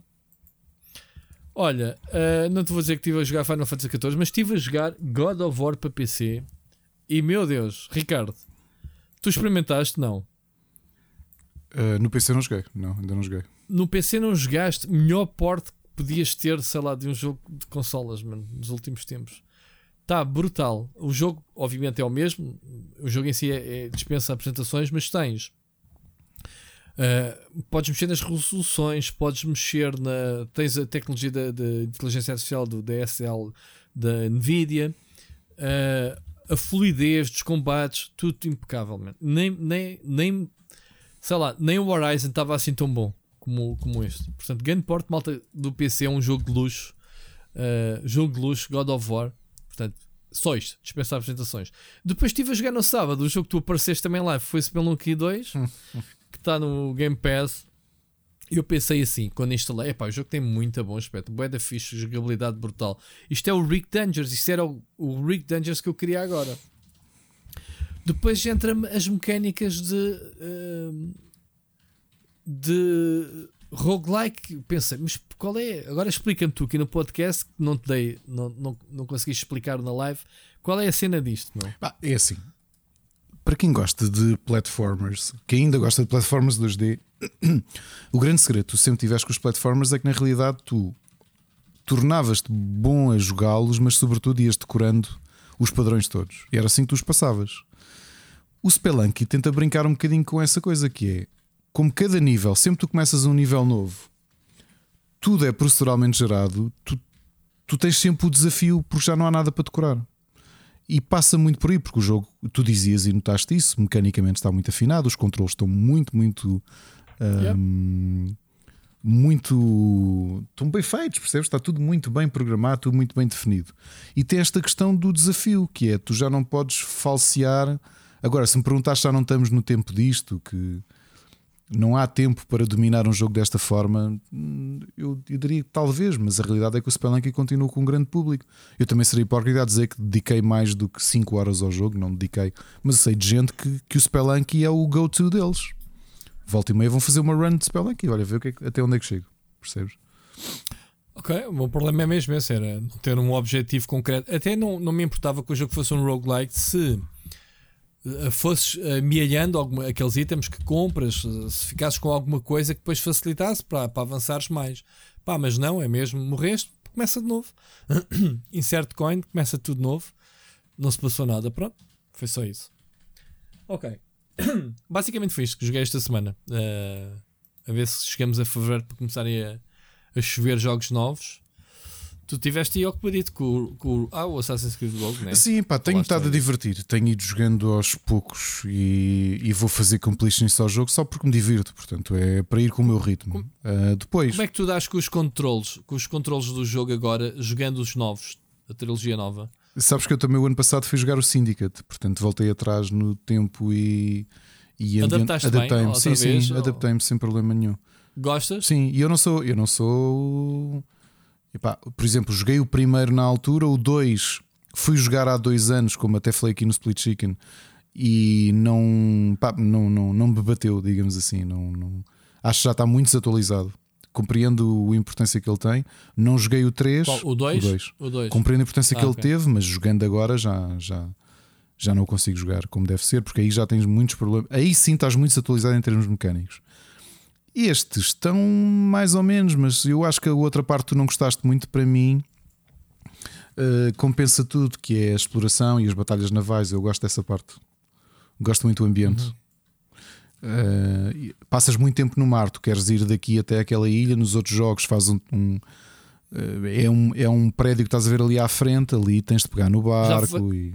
já foste a Lisboa? Não, ainda não fui a Lisboa, não. Mas dá para ir, não dá? Uh, esse jogo passa-se no ano 1755, exatamente. exatamente. Uhum. Yeah. Olha, mas estou a gostar, epá, e era o único que eu não tinha. Comprei em promoção no, no Natal e estou a dar-lhe uso. Uh, depois, houve aqui três jogos que eu tinha parado há um tempo e decidi dar-lhes alguma atenção. O primeiro foi o War Mongrels, que eu já não lembro se falei dele aqui, mas entretanto fui jogá-lo mais um bocado. É um jogo tipo Comandos, passado na Segunda Guerra Mundial. Tu a história é muito mais pesada, não tem nada de filme de ação. Tu começas com dois soldados desertores, portanto, na, na no campo de batalha da Europa de Leste, quando, quando o Reich tentou invadir e invadiu, não é? O, a Rússia. Tens esse, tens esse cenário como campo de batalha e tu tens dois soldados que desertam, dois soldados alemães que desertam, e tu estás a controlar os dois, e depois vais tendo mais personagens que se juntam, cada um com as suas características, e, e tens de os fazer uh, capítulo a capítulo a escapar pelo, pelas ruas do. do agora tu mas bolas, aquilo é Cracóvia ou não? Já não lembro se é Cracóvia ou não. Uh, consegui fazê-los escapar dos outros soldados, tanto soldados alemães, porque eles são desertores, se forem apanhados vão ser executados, isto é tipo comandos, não é? É, é muito parecido com o comandos. A história é muito mais pesada e muito mais séria. Muito, muito, muito mais séria. O jogo permite fazer aquilo em estilo de modo de ação e eu acho que perde muito. Aquilo é para ser jogado em modo planeamento como, como um comandos. E é um bom jogo. Para quem gosta deste género, não há assim tantos jogos do género, tem aqui uma boa hipótese. Depois, para quem, para quem okay. gostou do They Are Billions, que é um jogo de estratégia em tempo real, um base builder. Uhum que tu tens, é, tens naquele caso tens de preparar para, os, para as investidas dos zombies. Neste, Age of Darkness Final Stand é um jogo de fantasia medieval. Tu durante o dia vais explorando, vais tentando construir as tuas defesas e à noite vêm inimigos atacar, vêm criaturas atacar-te em, em vagas. Está em early access. Os developers dizem que o jogo uh, está previsto e está tecnicamente montado para, se tu conseguires sobreviver até então, conseguis receber noites em que te atacam 70 mil criaturas ao mesmo tempo, o que é uma coisa completamente anormal. E é um jogo muito difícil, mas mesmo, mesmo muito difícil. Okay? Para quem gosta. É do mesmo estúdio, do The Are Billions? Boa pergunta. Olha, por acaso não vi isso, mas eu acho que não é. Eu acho que é, uhum. é publicado pela. Já agora fazer, ver isto em direto. Só ter a certeza se é do, de malta do The Are Billions ou não. Não sei. É publicado pela, é publicado pela Team 17. Uh, e também, epá, para este tipo de jogos, também não há assim muito. Não, não é? Pois não, o The Billions é da Numantian. São os tipos que fizeram Lords of Shulima. Um, epá, mas é, é um jogo muito difícil. Muito, muito, muito, muito difícil. Porque à noite vem uma névoa que está a debuff as tuas unidades todas e para além disso carrega milhares de monstros. É um DR Billions medieval, fantasia, muito difícil. Mas para quem gosta do género, está aqui um, está aqui um muito bom jogo. Uh, depois dei uma hipótese a mais um jogo da Team 17. Eles estão muito ativos uh, a lançar jogos. O Epic Chef Que eu por acaso fui ao engano. Quando eu olhei para ele inicialmente, pensava que ia ser mais um Overcooked. E não é. É uma espécie de Animal Crossing misturado com uh, Secret of Monkey Island. Tem um grande problema. Eu tive que parar de jogar o jogo. Ou seja, o jogo tem tudo para eu gostar dele, mas ele precisava literalmente de ser jogado numa velocidade vezes dois. É irrita tanto. Houve, mas tanto. Pá, estamos a falar assim: tu tens a tua mansão. A história daquilo é simples: tu és um, um pirata, parece o, Guy, o Guybrush Threepwood em versão Roblox. E tu compraste uma casa muito barata e vais para essa ilha, não conheces a casa, e depois quando chegas lá sabes que a casa está assombrada. E aquilo depois o diálogo é todo cheio de humor, muito a Secret of Monkey Island. Tu entre o portão da tua casa, que é uma mansão, até à vila, que é uma escadaria, epá, tu demoras tanto tempo que passa quase um quarto do dia de jogo. É, é muito mal nisso. Ou seja, tudo demora muito tempo a fazer. E há tantos jogos que já fazem isto melhor. Olha, a própria Team 17 tem um jogo do género, uma espécie de. Mas olha, isso é porque não apanhaste a mount, tens que apanhar um caranguejo. Houve... E... Um caranguejo. Uma mount, um monte, o gajo anda aqui a abrir pelo cenário. Anda, não? anda. E depois tens os. Tu depois desbloqueias também os, uma espécie de zeppelins que tens uma estação mesmo à porta do teu. Do teu da tua casa. O problema disto é que. Mesmo a deambulação pela tua quinta, que aí não andas de mount, tens de estar a trabalhar, é tudo muito lento. Yeah. Tem ideias muito giras, porque isto é uma ilha onde toda a gente gosta de culinária. E claro que é a desculpa para tu teres de, de de, da parte da agricultura e essas coisas todas. Mas depois tem uma coisa que é tu tens batalhas de culinária contra os outros contra outros cozinheiros que estão lá nesta ilha de piratas. E essa parte está muito gira. Ou seja, o jogo tem tudo para ser muito giro. O ritmo é que é muito lento. Mas está, está em beta ou como é que é? Uh, não, já foi full released. Full released. Ah, já, já foi já, full released. Okay. Continuo a achar que é este o problema. É daqueles jogos que eu sei que ia adorar, porque tem tudo muito bem pensado. O, o mini-jogo de cozinhar é por sistemas de pões um, um ingrediente primeiro, tens parte de multiplicadores, os combates estão bem pensados, o farming também. Uh, ou seja, isto pá, eu adoro no Animal Crossing, adoro Story of Seasons, mas uh, a própria Team 17 tem um jogo melhor neste, neste estilo, que é o My Time of Porsche que faz tudo melhor. As mecânicas são todas melhores do que isto. Pá, e essa parte deixou-me assim um bocado. Um bocado triste, um bocado chateado com, com, com isto. Mas pronto, é o que é. Okay. É o que é. De jogos, acho que foi, é tudo? foi tudo, sim. Muito bem. Então vamos passar às recomendações de séries. Recomendações.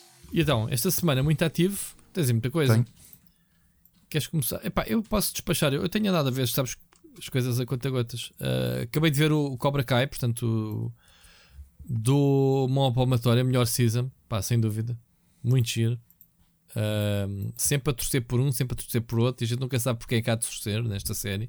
O, o, o que é giro.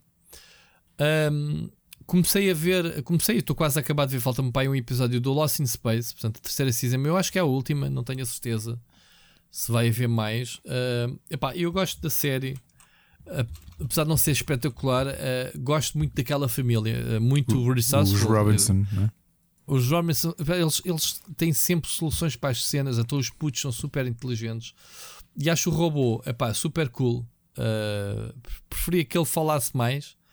Mas pronto, tu viste alguma season? Não. Vi momentos só de uma, porque a Ana também acompanha a série com, com, com dedicação. Pronto, mas, mas eu queria pronto, ver até porque eu... eu gosto muito da Molly Parker, que é a protagonista que é a mãe, não é? Um, a mãe. Maureen. Mãe, sim. Ela, ela entrou no 24, não é? Eu penso eu. Ela entrou. Uh... Onde, onde eu gostei muito de a ver foi no.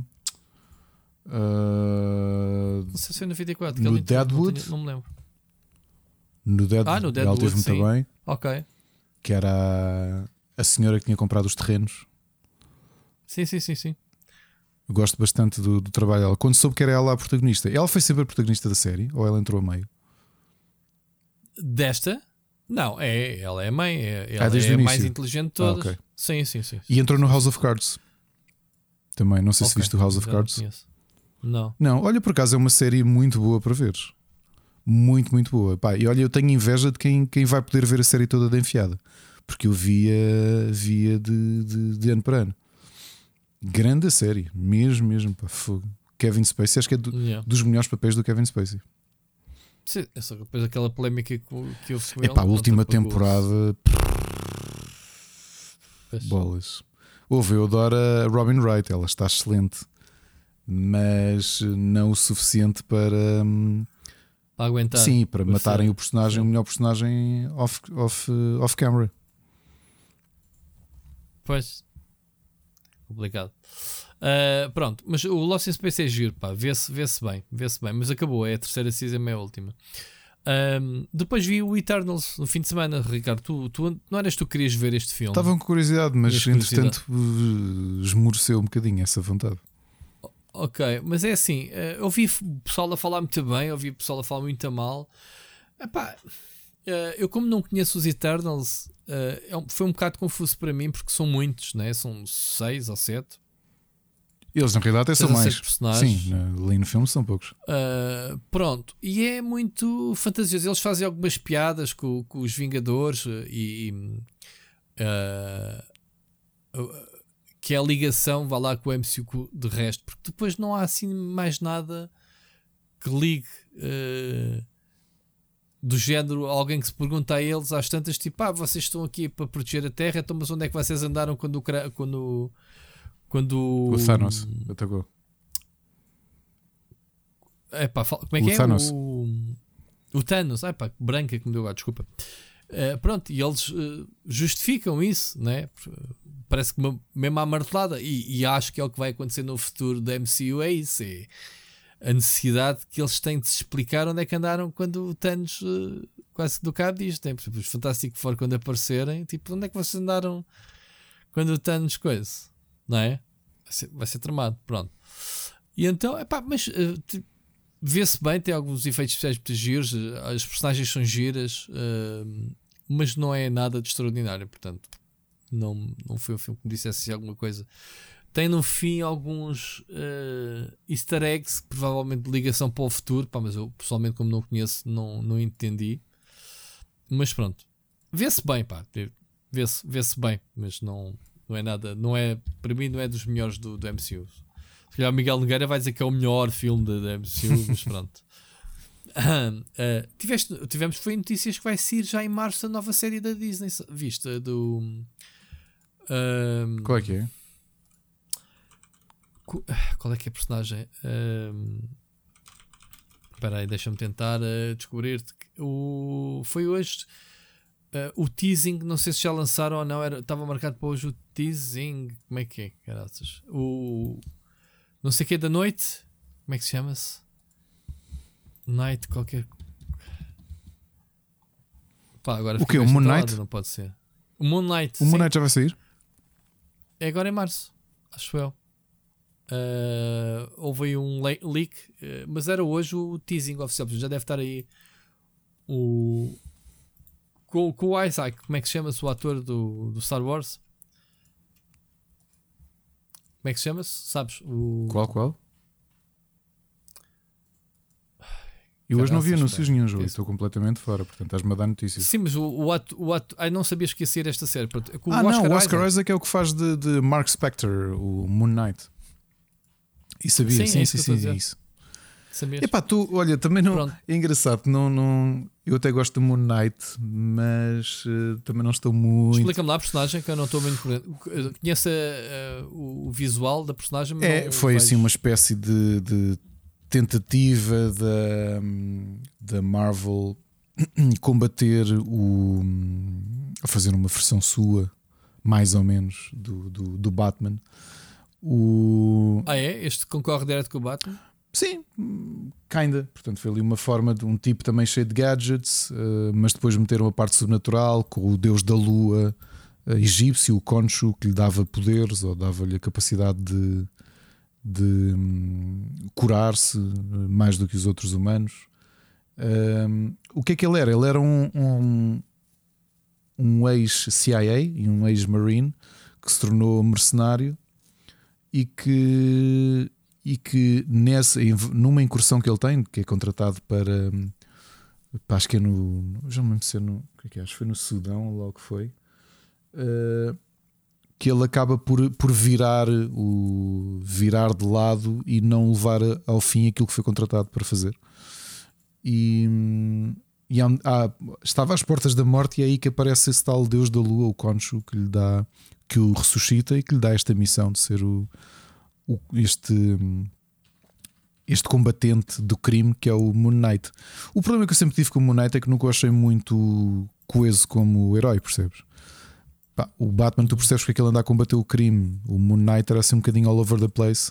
A parte que eu gostei mais uh, foi quando, numa fase, não me lembro se foi com o Bill Sienkiewicz a escrever e a desenhar, em que o personagem se tornou, tinha esquizofrenia e problemas de identidade. Então, tu no início pensava que ele só criava alter egos para disfarçar a sua identidade, mas depois percebes que é mais profundo do que isso, que ele é mesmo doente mental.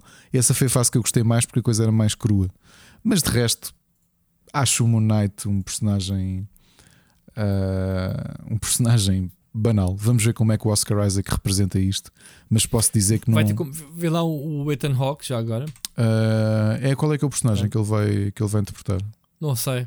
Não Deixa sei. Ver. O Ethan Hawke. Uh, porque ainda não foi anunciado oficial. Ok, por acaso tinha curiosidade em saber quem é que é o. Pá, porque lá está, nem sequer tem. Nem sequer tem assim. Não me lembro assim de heróis ou de vilões.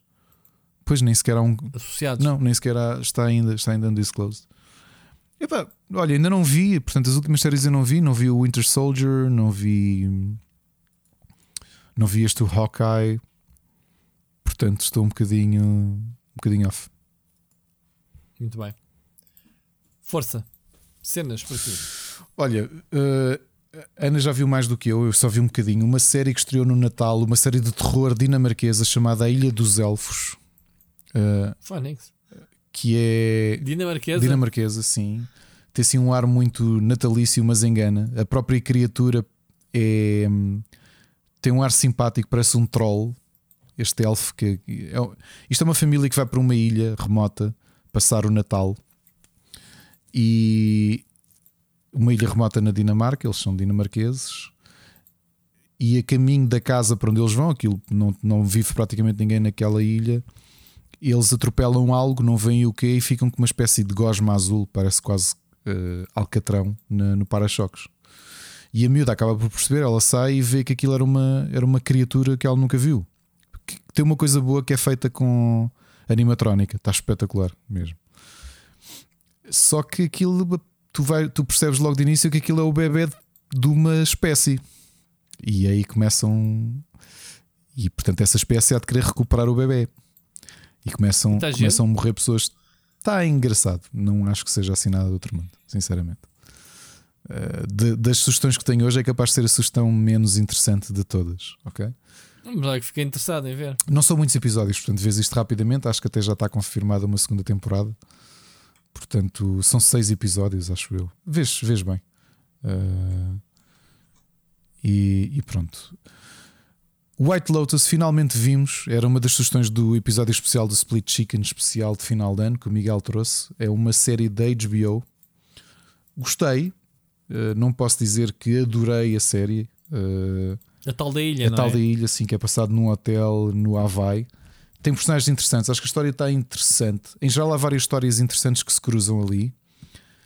São só seis episódios e já está anunciada uma segunda temporada. Portanto, The White Lotus, com o, o, sucesso que teve, vai ser uma série antológica. Portanto, a próxima season não tem nada a ver. São personagens novos.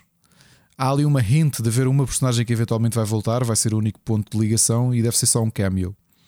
Mas em geral a ideia é mesmo uh, passar a ser uma série antológica com várias histórias que acontecem naquele hotel é interessante, é, tem ali uns lives de comédia, tem muitos lives de drama, está engraçado. Uma série que estávamos há muito tempo para ver na HBO são apenas quatro episódios, uma série britânica uh, que está. Um, e o que é que nos chamou a atenção? Uh, ser protagonizado pela um, Olivia Colman, que eu adoro, Olivia Colman, uh, já de antes dela de ganhar o. Ganhar o. o Crown. O, The Crown, não? não ganhar o, ganhar o Oscar com a favorita e depois entrar no The Crown a fazer ah, de, de, de, rainha. Uh, é protagonizado, como eu disse, pela, pela Olivia Colman e por um ator. Ana reparou quem ele era, eu não tinha reparado. O David Thewlis, um ator inglês que todos nós conhecemos, entrou em muitos de filmes que todos nós vimos: Dragonheart, o Sete Anos no Tibete, o Kingdom of Heaven. Mas eh, acho que a maior parte das pessoas lembra-se dele como o Professor Lupin do Harry Potter e eu não o estava a reconhecer. O que é que esta série Landscapers?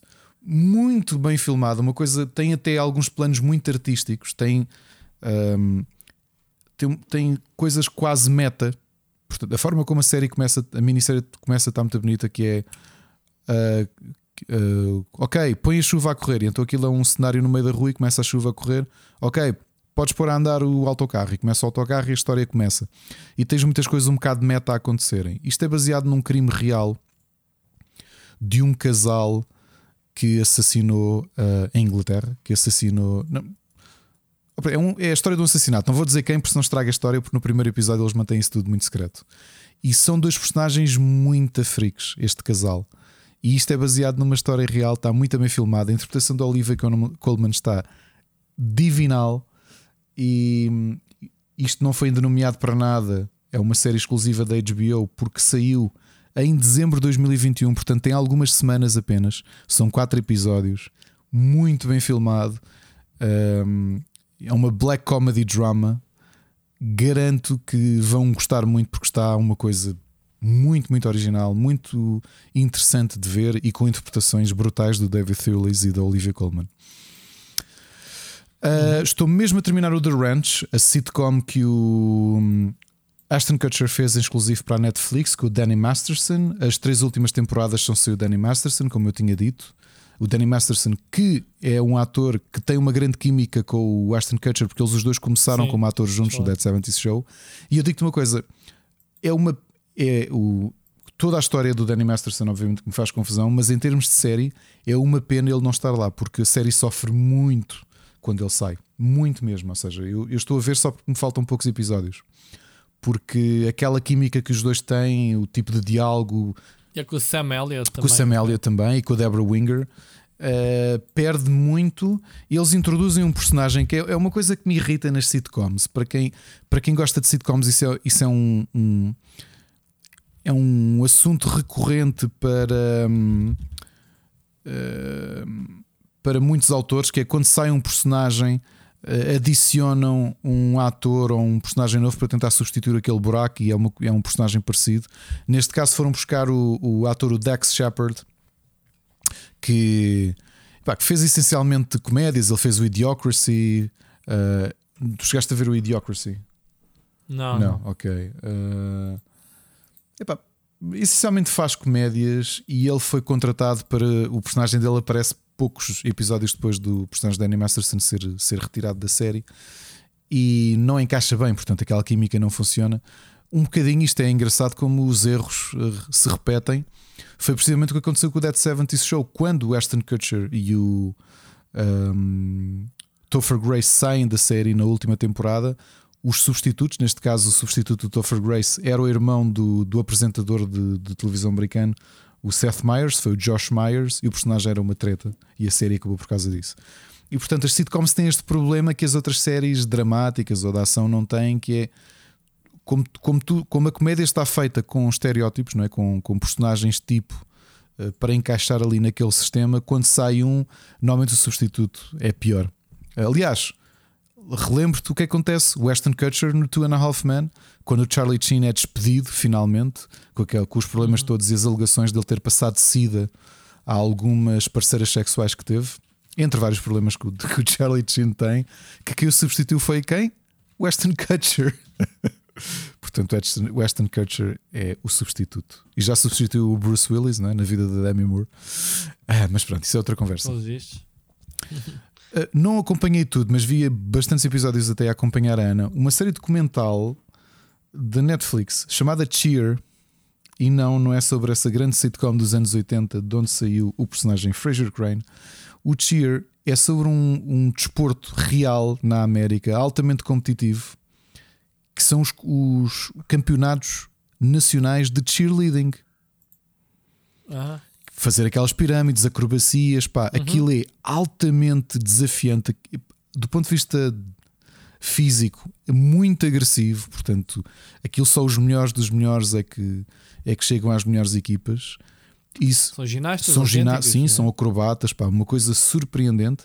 E são duas temporadas a acompanhar os campeonatos, sendo que o último campeonato apanha a pandemia.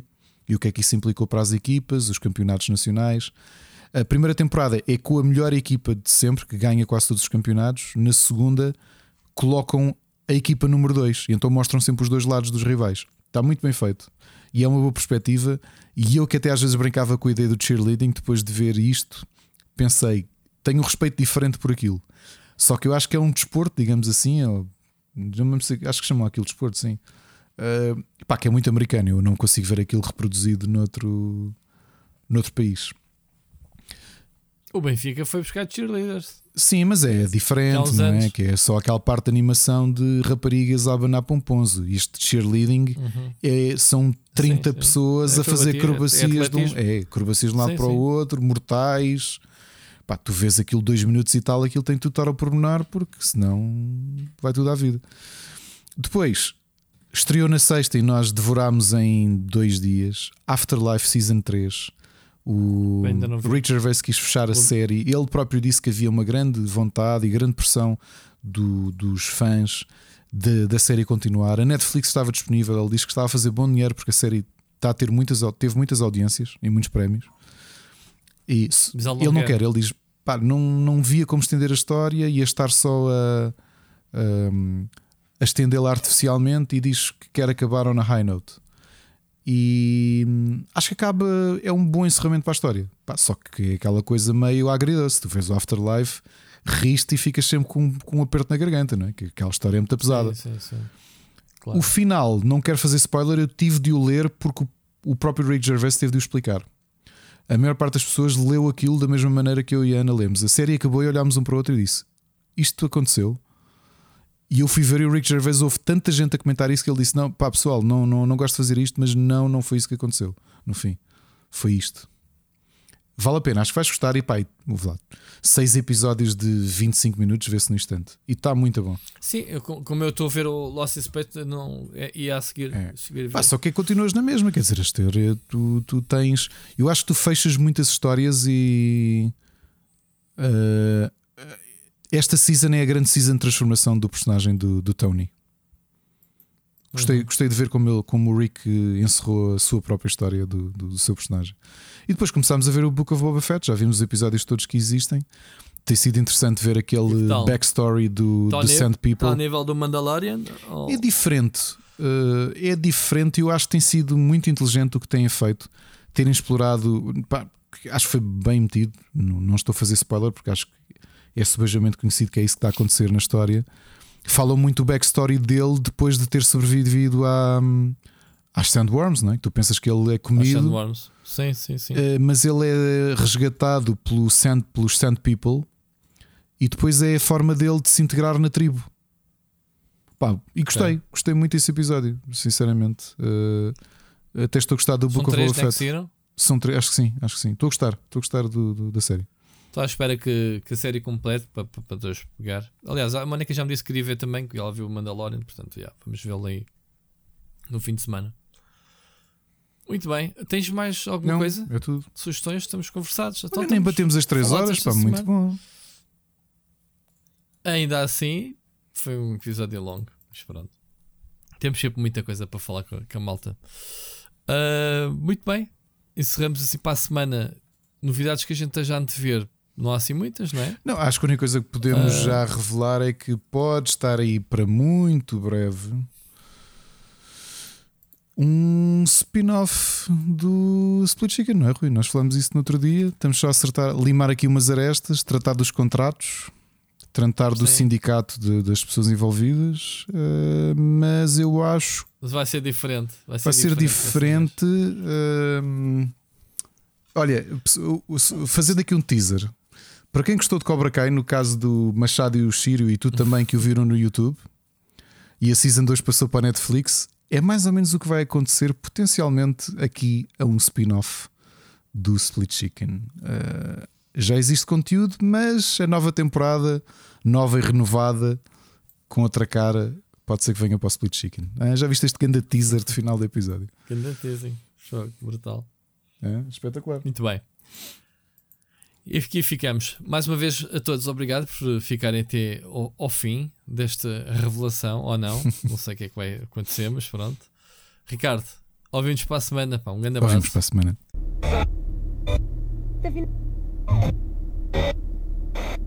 Okay.